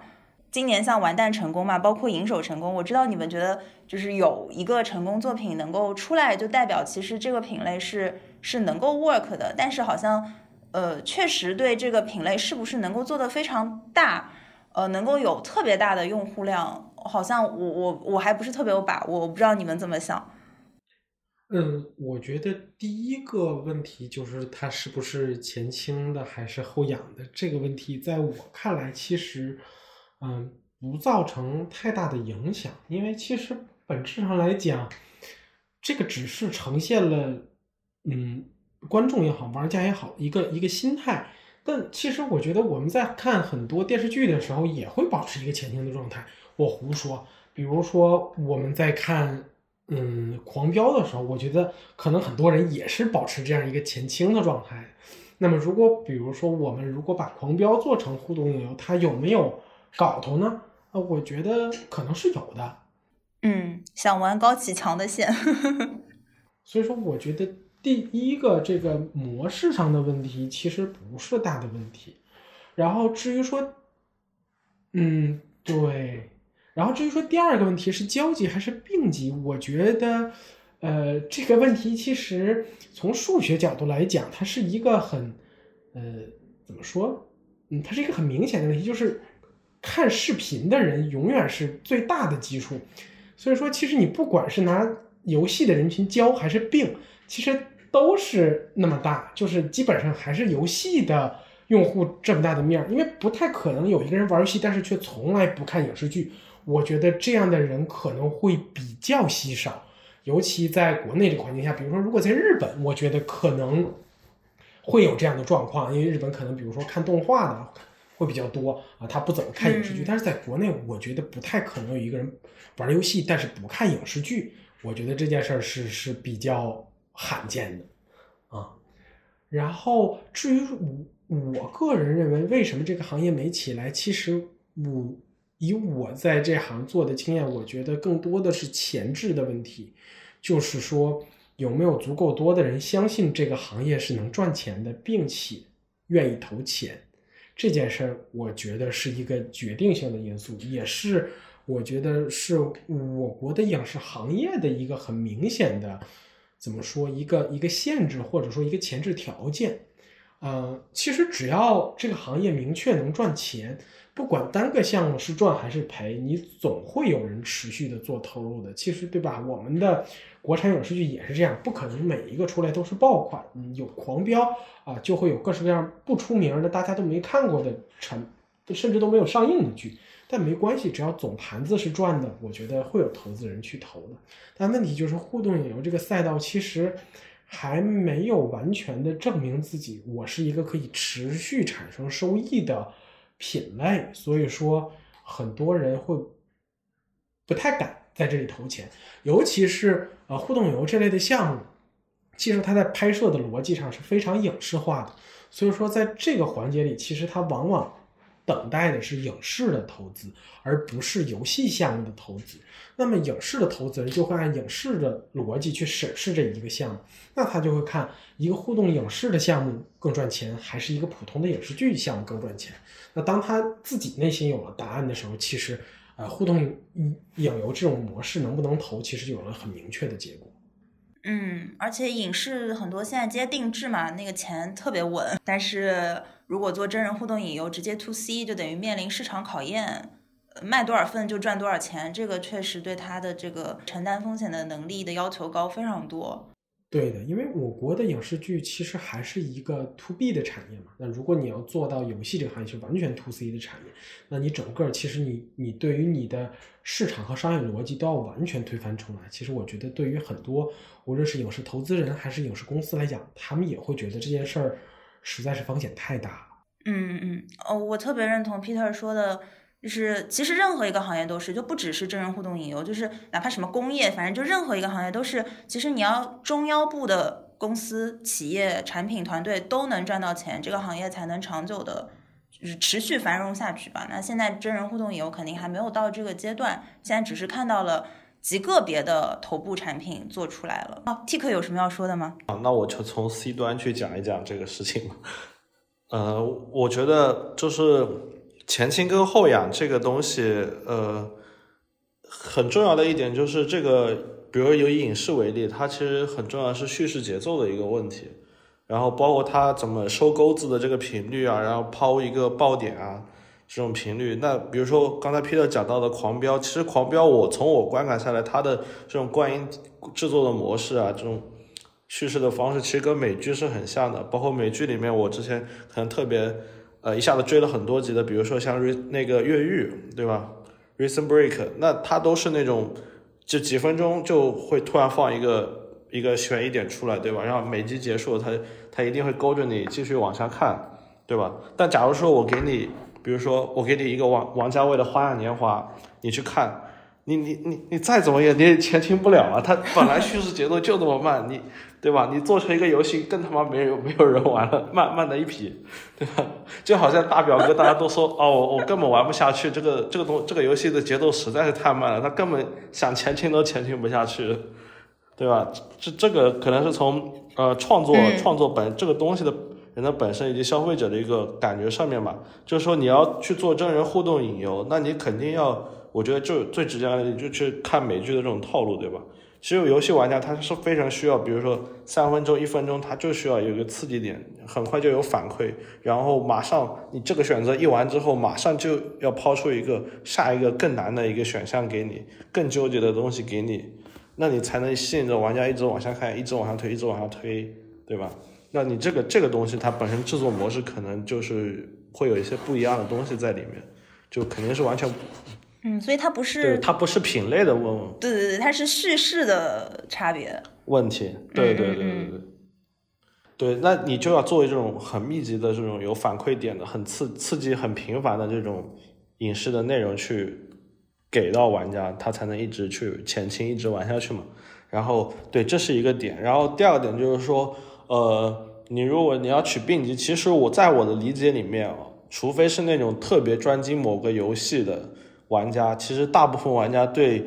游戏类型是不排斥的。尤其是包括真人互动影视，他引游，他并不会觉得说，哎，这个东西并不是游戏，我不想去玩，他天然的就排斥这种品类。我觉得这个是不存在的，就是。我们大家其实都愿意去试，尤其是比如说你文字冒险玩的比较多的玩家，我觉得接受这种东西其实很容易。那最关键的是你要打动玩家的，还是说你的品质要好吧？你的品质好了之后，自然会有玩家去玩。在我的接触里面，其实几乎就是人人都玩过《隐形守护者》，他们也会玩三 A 的大作，也会玩那些任天堂的很注重玩法的游戏，但他们肯定都会去尝试《隐形守护者》。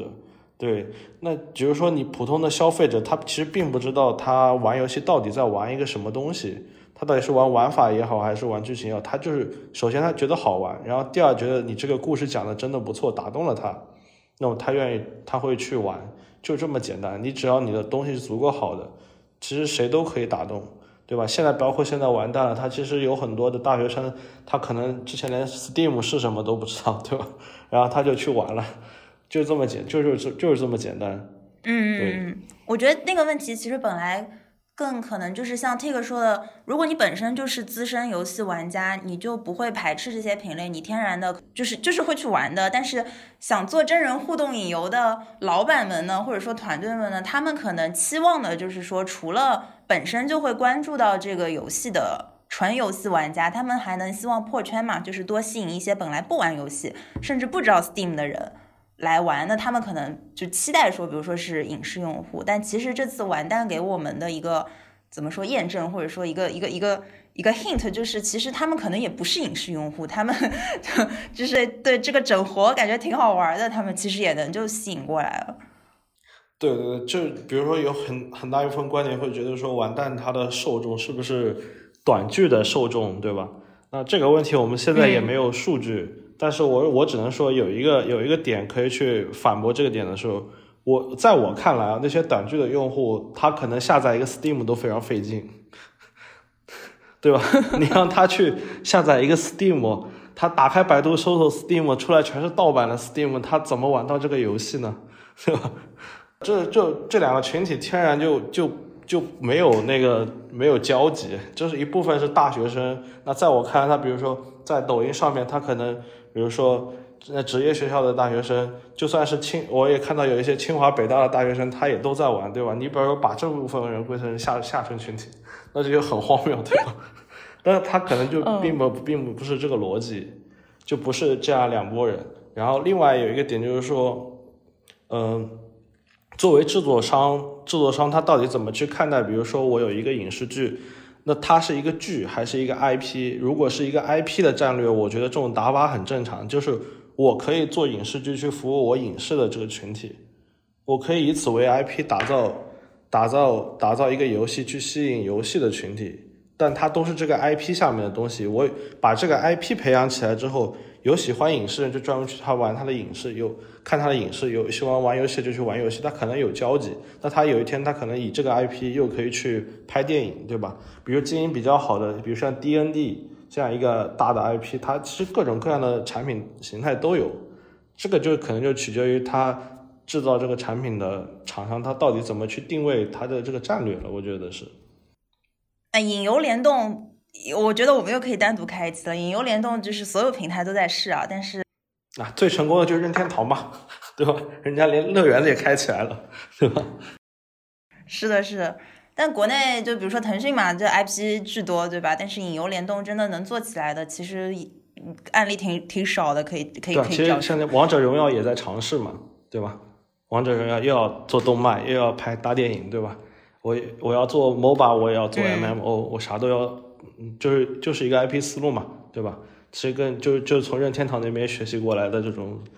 这种打法嘛。然后对我们刚刚就说到那个呃，感觉今年这个真人互动影游又要火起来了，是不是要第二春了这个问题？因为除了像完蛋，然后飞跃十三号房两个作品出来了，还有像呃，我知道腾讯视频又开始搞了，他们现在正在横店呃在拍。而且请了那个今年很火的一个剧叫《古相思曲》的导演叫知竹来拍，然后是一个接近宫斗题材的这么这么一个作品，然后还有那个一个缉毒题材的，其实也制作了挺久的，叫《晨昏线》，就是所以感觉大厂就还在搞这件事情，甚至准备可能搞个大的。我不知道两位觉得这个这个真人互动影游的第二春是不是要来了？呃，首先腾讯搞的这两个，据我所知，那个宫廷呢还是晨光 IP，期待了。嗯，然后呃呃，警匪的这个其实我有关注到，然后包括之前 B 站也有宣传过一个民国谍战的项目，其实我也有关注到，但其实都呃没了下文。其实我也会觉得很遗憾，就是因为既然他已经宣传了这种真人影游项目和呃普通的游戏项目最大的区别是它一定已经拍完了。而不而不是说游戏可能我做一半就会扔扔在那儿，对吧？可以，嗯我可以做一半废掉，但是这种真人影游项目一般都拍完了，但是为什么没上啊？其实我也会觉得，嗯，很困惑。如果真的就最后也不上，可能也会觉得，嗯，很可惜，因为其实钱都花了，对不对？好歹让大家看一看，会有这样的感觉。嗯，所以说今年或者说，呃，大厂是不是在做这个赛道？其实我也不太清楚，因为说实话，这样的项目实在是太少了。每一个项目都有自己的原因和自己的成果，你甚至很难评估说这个赛道怎么怎么怎么样。嗯嗯，所以说我也很难说说是不是腾讯在做这个赛道或者怎么样，因为我知道的是每个项目因为什么什么原因在做，然后为什么做成今天这个样子，所以其实我感觉目前它还没有一个很明确的所谓赛道的概念。嗯，因为创作本身，它从创作立项开始到玩家接触到，其实有一个周期嘛。那其实大家看到第二春的话，其实可能说查市面上，知道大家定义可能说市面上同时有非常多的产品出现了，然后摆到了玩家面前才能叫第二春吧。但比如说你现在完蛋爆火，然后大家一股脑开始做，可能也需要个一两年，可能要到明年后甚至后年。他才能看到这个第二春的这个情况，就好像今年，比如说大家觉得游戏好像三 A 游戏好的游戏特别多，那其实不能说今年是第二春，其实这些游戏可能都已经开发了三四年了，他们是三四年前同时开始起跑，跑到今年同时跑完的这一个情况。你要说今年是不是第二春，可能还真不是。嗯嗯嗯，所以大厂那边可能是你说不清他是看好投注这个赛道，还是说。只是因为零散的有个别项目，肯定有各种各样的原因在推，呃，或者说就是有点像插旗子嘛，就是我互动肯定是要做一下的，对大厂来说，然后对很多小团队来说，呃，可能看到完蛋火了，我就就是就是会会冲进去想想要复制一下它的成功啊什么的，所以就是现在有一些玩家新的进来，但是。呃，是不是这个第二春可能还是要等到这个到时候的产品出来？如果真的哎出现了好几个，有一波都非常不错的，那可能可能确实可以说是第二春，或者整个后面就带起来了。当然，这是很美好的期许啊。对，还有第二个点就是刚才说的是创作周期嘛，就是这个生产周期的问题。还有一个就是说，第二春要来到有一个很大的前提，就是说这个市场或者这个行业里面要有足够多的这个领域的人才。然后，然后以及从剧本到最后发行端，这个东西都要非常成熟。对我现在可能觉得后面就剧本可能很多，但后面可能还没有。对，那比如说现在我们今年看到的就是独立游戏这一块，国内独立游戏有很多嘛，那其实今像可以说是独立游戏的一个第二春，对吧？那其实他们很多这些人才都是以前很多原来的那些独立游戏厂商里面再出来的人。就是说明，其实这个市场上面已经有很多这样的人才的储备了。那么，引游根据刚才 Peter 的这个这个介绍，我感觉上的话，其实这块的整个体系、工业体系的积累，其实还是还没有到比较完备的程度嘛。对，嗯，这个可能也是第二个点。对对对对，一定要是整个体系都很成熟，有足够多的人在生产足够质量的东西，你才能可能看到第二春。嗯。人钱，然后有耐心，给他时间。对，最重要的是这个工业管线，从剧本拍摄到发行，整条流针对这一个赛道去打定制的这一条工业体系要能够建造起来。如果因为看到完蛋出来，我第一反应就是，如果我自己有钱有团队去搞一个真人互动影游，想搞一个什么题材的？其实这个问题也就是大家会看好。未来什么题材的真人互动影游能够火吧？像像刚刚说到的宫斗，我我我知道它有一些这个这个敏感的风险，就可能做不了。如果能做，当然想做。然后我我第一反应，因为完蛋是一个男性向的，所以我想到的是做一个赘婿或者龙傲天题材的。不知道两位觉得这个这个题材能火吗？或者两位觉得什么题材你们比较想看、比较想玩，然后比较看好？嗯，其实我对具体的题材没有很很很明确的感觉或者很明确的限定，但是我知道如果要做的话，肯定就是把完蛋进行一个放大，它肯定还是以男性向为核心，但是如果它可以烧成一些女玩家就更好了，然后它一定要整活，这个活要整的比完蛋还大，然后它一定要有美女。啊，可能可以更多或者更美，然后它的主线要有结实的故事，它可能还得有一个能升华、使它余韵悠长的主题。那我觉得符合这些要求，差不多，我觉得是一个从商业角度看，它是一个能复制完蛋这种成功的作品。嗯，因为 Peter 做过很多不同题材的这个真人互动影游的项目嘛。就就你观察来看，哪些题材是比较容易做得好的？就比如说像谍战、呃宫斗，就如果能做的话，还还有哪一些会是比较看好的？谍战当然可以做，但谍战的成本太高了，而且只要你做谍战，你就一定会被拉来和银手比。那你觉得你能比过吗？这是一个非常非常核心的问题。如果你觉得比不过，那就别做了。啊，然后。其他的题材，其实我觉得，嗯，作为男性上来讲啊，要么你就做的特别正，像谍战这种就是很正的，那或者比如说你去做警匪，或者做一些悬疑，就是做这种偏男性向的证据向的东西，我觉得可能可以做。但是如果你做正的东西，就一定会拿来跟银手比，对吧？那当然，你如果不想跟银手比，你如果能比过《飞跃十三号房》也可以。但总之，你们会，你你你的竞争对手是这样的，然后那另外一方面，如果不做特别正的东西啊，那就得做完蛋这样特别奇的东西，那就是你要比它奇。嗯，具体说什么题材，那其实我觉得，嗯，只是故事的一个开头而已啊，或者说故事的一个背景而已。它其实我觉得并不决定性的决定了说你这个项目能不能好卖。我觉得更多的是本身包含的元素，比如说你如果是龙傲天或者赘婿的话，那你是不是疯狂打脸？是不是每几秒钟就要打一次脸，对吧？那可能更追求的是这个维度上的东西，而不是单纯的一个题材。我觉得可能是这样。Tik 作为资深用户玩家，有没有什么很想玩的？对这个点，其实我要推导出我有了结论，就是我的结论一定是你要做一个传统游戏做不了的东西。呃，就从我的视角看，就是像《隐形守护者》这样的作品，《飞跃十三号房》也好，《完蛋》也好，一定是传统游戏它实现不了的，或者说实现这个东西的成本一定是国内所有厂商他都接受不了的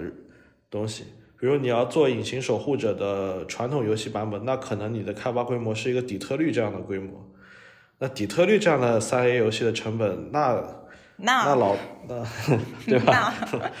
试问试问试问，国内哪个哪几个公司能做？大家手指也能数过来嘛。但愿不愿意去投入这么大成本做这样的题材，那肯定是风险非常非常大，对吧？嗯，那可能就所以这几这些游戏说白了，传统游戏压根就做不了，至少国内厂商他做不了，对吧？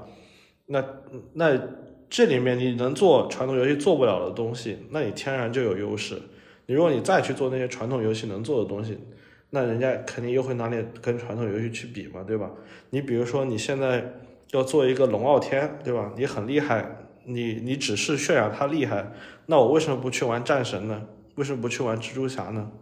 等他们打折了以后，他们可能比你还卖的便宜，对吧？他可能就五十块钱，对吧？你拍死拍活里卖七十块，对吧？你怎么跟人家去竞争？那那肯定打不过嘛，对吧？那玩家可能也会比较。那比如说，那什么样的题材通过真人的方式能够带来比传统游戏更好的体验，然后更低的成本去实现？那我脑子里可能想的第一个，比如说是盗墓，对吧？盗墓，我们国内两大 IP 摆在那儿，对吧？鬼吹灯、盗墓笔记，对啊，对啊，两大 IP 摆在那儿，你做一个去盗墓的，对吧？给他各种选项，各种机关的选项，对吧？你选错了就记了，对吧？或者说人家给你埋了一个是假墓，对吧？然后你你你你你选错了，你你没挖出来，然后可能就改变后面的剧情走向啊什么的，对吧？你可能就通不了关这种，对吧？哎，这这个好像腾讯做过一个，就是像刚 Peter 老师做说的，它是作为那个营销的作用的，就是一个特别短的，嗯大概就六分钟。我我不知道你看过没有，嗯一个盗墓题材的。呃呃，那那肯定是没有的。啊、我我后面找一下发给你，好像是潘粤明演的一个盗墓题材，我现在想不起来了。然后它里面除了选项，还有一些 QTE，呃，就是让你快速的去抓住一个东西，或者说你要去搬一个那种扳手这种之类的。对的，然后这种，但是你体量要做的足够长嘛，至少能嗯够，我觉得你要能够撑起三个小时，然后定价在三四十以上，我觉得都能接受吧。第二个，比如说是古装武侠的这种，那个像绣春刀啊这种题材，或者说是那种四大名捕这种侦探类的嘛，对吧？你又可以套一个现代的壳，又有一个古装的这种卖点，然后最好呢再加再加一些恋爱情节，对吧？甚至我跟朋友 YY 就是说，你比如说你整一个古装的，然后除了你以外全是女生，对吧？这个噱头不就来了吗？对吧？然后，对，就这种，其实你你归根到底，就这种东西，你让传统游戏去做，国内根本就没有这样的技术率能够去实现出来。那这样的故事摆在那里，你就可以去做嘛。其实内容生产最终还是讲故事嘛，你的故事讲的足够好嘛。毕竟不是卖玩法的游戏，你是卖内容、卖剧情的游戏嘛，卖情感体验的游戏。哎，对，这个说到本质上了。还有之前你说的那个一男 VS 多男，那个我贼想玩了。这个这个主意是 Peter 想出来的。哦，对，那不就是还是还是整活的那个概念吗？哦，我来描述一下，大概情节一下，就是那个男主做梦，梦见梦境里面有有好几个女的，然后喜欢上了，然后性格呢是照搬室友的，对吧？然后然后一醒过来，一群室友围着他，对吧？发现全是男的，真的是我说的吗？我怎么一点印象都没有啊？好早了，一一周前了吧？而且那个最后一个选项就是，我到底爱的是面前这个人吗？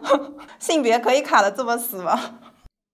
对，但我觉得这个东西是是是是很有卖相的，对吧？它还是整活的这个范畴里面的，不管是不是我说的，我觉得它都啊、呃看上去很有意思，对吧？对，这也是就是也是一种思路嘛，就是一种你就是要出那猎奇嘛，对，然后最后呢，你猎奇回来又能搞一点比较正的东西的价值观输出给玩家，对吧？那大家都会觉得你这是个很好的东西。这就跟周星驰电影其实思路也差不多嘛。其实就是无论你是讲证据也好，还是搞怪也好，就是要搞传统游戏搞不出来的东西，你天然就会收获，首先收获一批那个玩传统游戏的玩家，对吧？然后有了他们以后，直播就带起来了，天然的后面就可以跑起来。哎，除了这个，呃，等于说这个故事，其实它的这个这个难度是是挺高的。呃，做真人互动影游相比做其他游戏，它有没有其他一些比较难的地方？特别是 Peter，因为有很多项目经验嘛。呃，首先我觉得，呃，第一点啊，就是它的剧本创作肯定是相对难的，因为它是结构化的，它是要有分支的，这是最基本的难点。再往上升，如果你是一个相对复杂的悬疑的故事，那么对于演员的要求也很高，他要时刻理解我在哪一个分线里面，我和这个人物是什么样的关系，这个成本非常非常。而且不光对演员，对导演其实也是一样，对在场所有的拍摄团队都是一样的问题啊！你的后期、你的场记是否都能跟得上你整个你的剧情拍摄的这个逻辑，这都是非常非常考验，嗯，整整体团队的能力的。然后，嗯，除了这个肉眼可见的这些之外，那你还有就是说我作为一个，嗯。影视向的项目，我怎么去获得 C 端的关注？对？活是一种，我能获得 C 端的关注，那我还有什么渠道？因为其实你的整体的宣发渠道也是要完全变化掉的。你传统影视的渠道其实是没有办法利用得上的。那么整整整个你的路径依赖其实是不能存在的。那么你该如何去完成你的宣发？这就是另外一个维度上的事儿。其实我举的都是很小很小的例子，真正落实到执行力。你肯定会遇到各式各样的问题。其实我，比如说像我我能想到的，就就比如说，因为真人互动影游，你素材都像影视一样是提前拍完的嘛，就重拍成本其实还挺大的，所以它不像游戏。比如说这里，我觉得测试之后可能效果不是很满意，我就那个三 D 模型美术调一调，给它修一修，或者就是直接在电脑上都能改了。就是真人互动影游对这个重拍的容错率其实还是。低很多的，就这个上面难度就会高很多。它基本上，如果你拍之后发现有问题，没有太大的改动空间，除非像影视剧一样重拍、补拍啊，那又是额外的成本。还有像宣发现在特别重要。对的，包括《飞跃十三号房》，它用了一定的社会话题属性，也是某种意义上是帮他去做了一个更好的传播，对吧？因为我们作为这个互联网人，或者说这跟着互联网长大的这一代，对。这个杨伟新或者说这种所谓的网戒网瘾的场所，都是有来自骨子里的恨的，对吧？那一旦有这种东西，我们自然愿意支持一下，啊，这种都是它带了一定的社会属性在里面的啊，所以它自然就有一种传播上的优势。因为晨光就有很多很好的作品嘛，你们有没有想过自己做一个真人的平台？嗯，其实。都不要说平台了，我们自己做真人项目已经坎坷重重了。呃，在做平台之前，其实还是一样的问题，对吧？晨光为什么能成为一个平台？它首先有不少的呃 AVG 的作品，所以它才能成为一个平台。那同理，如果我们有足够多的真人互动作品，我们才能成为一个平台。嗯，但我们现在第一步还没走好。哦，这个想法其实挺稳健的。这个对刚刚聊的有什么要补充的吗？就是还是刚才 Q 的刚才那个观点嘛，就是剧本我觉得很重要。就是你就算你搞猎奇的，其实搞搞笑的，其实你的内核还是正能量的嘛。就跟之前比如说像暴走漫画，它为什么能火？其实它你看上去它很搞怪啊，很很非主流，但是它其实它讲的最终回归到的东西还是很正能量的。这个东西天然的会给你有很大的一个传播的效应在里面。就是大家其实就归根到底还是说是人民群众喜闻乐见的文艺作品嘛，你要能够切中切中时代的脉搏，切中年轻群体消费群体的他的他的这种心理，去做心理按摩嘛，你才可能成。对，它不是某个噱头，它其实是一种大众情绪。对对对，噱头只是你吸引人家进去的第一步，最后能不能打动玩家，包括最关键就是你能不能让人家能够非常理直气壮、心甘情愿的把你这个东西推荐给身边的人。假如说你看了一个很垃圾的东西，它只是有噱头，你其实你是不会去推荐给别人的，别人肯定会觉得你这个人品味特别差，对吧？就他有社交的价值，一定是建立在他的本质内核是有正能量的东西在里面的，包括完蛋其实也是有的。对我相信玩过并喜欢这款游戏的玩家都能够感受到。是的，嗯，好，那我们就最后一个问题来结尾，因为前面也其实其实说到了，就是说很多的这个团队看到完蛋成功就想下场了，然后其中就。包括一些做短剧和现在小程序剧的一些团队，他们想下场来做这个事情，你们觉得看好吗？嗯，我觉得核心还是要看它的产品是怎样的销售模式。比如说，嗯嗯，如果你是做小程序剧出身的，那你还是要把小程序剧这个部分中规中矩的去完成，然后再考虑。呃，互动的路，比如说，就像《魔域玄奇》卫视的《魔域玄奇》这种模式，或者晨光，嗯嗯，早期的生存游戏，对吧？其实《魔域玄奇》和我们早期的呃轻功类的生存游戏是很像的，就是选错就死，选错就死。这样的话，给大家在每集的结尾留一个很强很强的压力和一个很重很重的悬念，然后通过选择去释放。这种模式基本上是没什么问题的。啊，威视的《魔域玄奇》没做。大，我觉得本身更多是因为魔呃微视这个平台当时在往下走，我觉得它的内容其实是问题不大的。如果小程序剧的团队呃觉得这个是好方向，持续的去努力的话，我觉得呃问题不大，早晚能做出好的作品。但前提就是啊，他们真的觉得这个东西啊跟他们拍一个普通的小程序剧比些比这个更划算吗？如果他们真的觉得更划算，他们愿意做的话，那肯定是没问题的。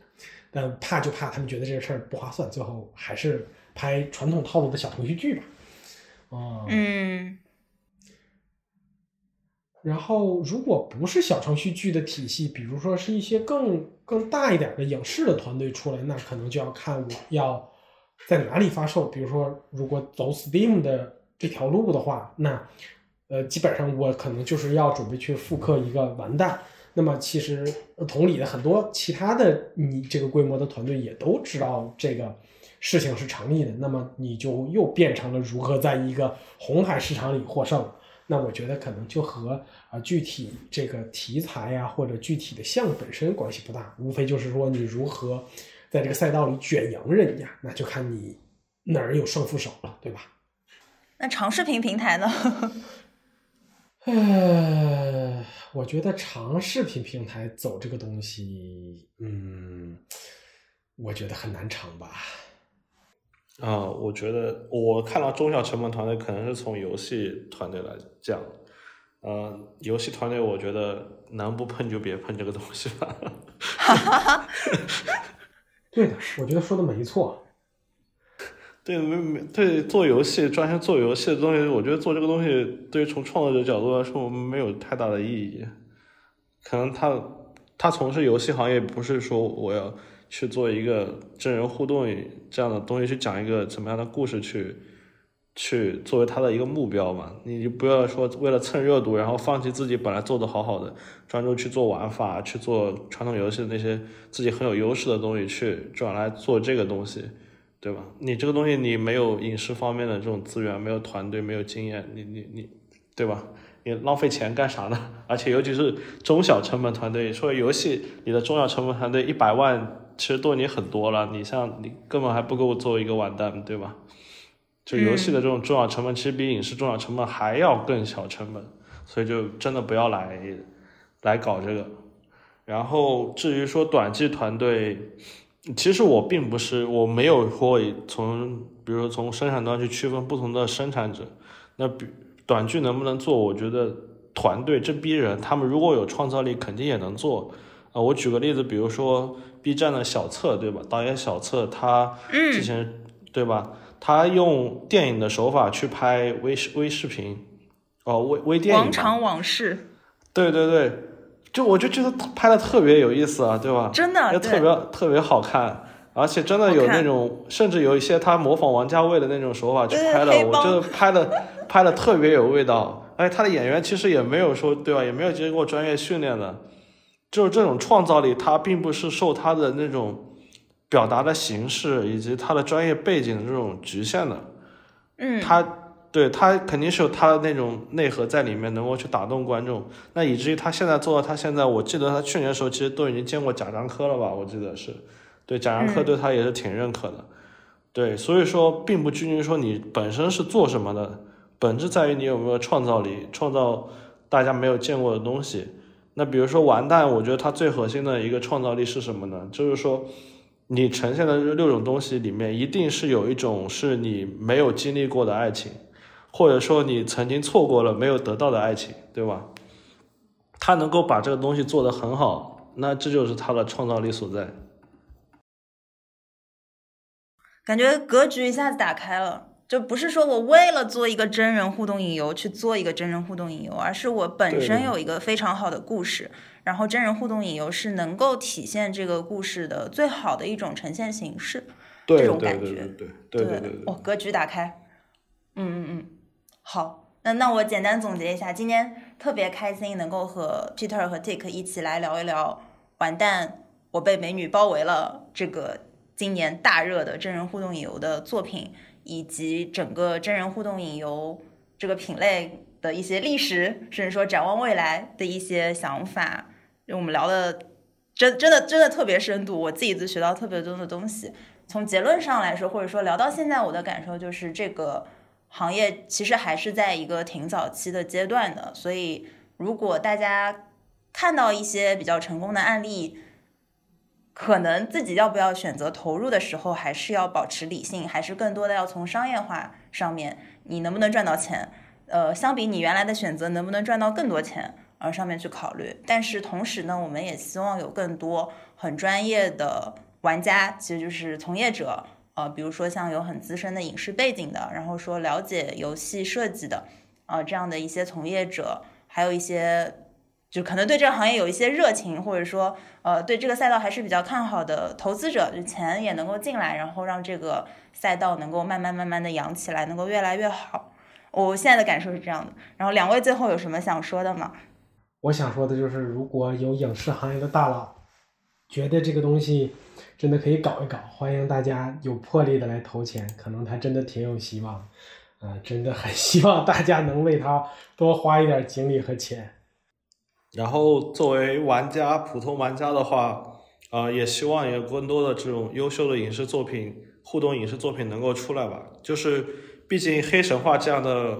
重叙事的游戏不是谁能做都能做出来的，但是可能有很多没有被讲述的故事，呃，玩家期待的故事，可以通过互动影视这种形式呈现给大家。我觉得这个是一个非常有价值的东西，也非常期待未来能够遇见这样的作品。棒。好，那以上就是我们这一期的文娱圈内人。如果你对我们聊天的内容有什么想探讨的，欢迎你在评论区和我们互动，也要多多点赞、收藏、转发本期，然后可以去关注 Tick 和 Peter。好的，那我们就下期再见，拜拜。拜拜拜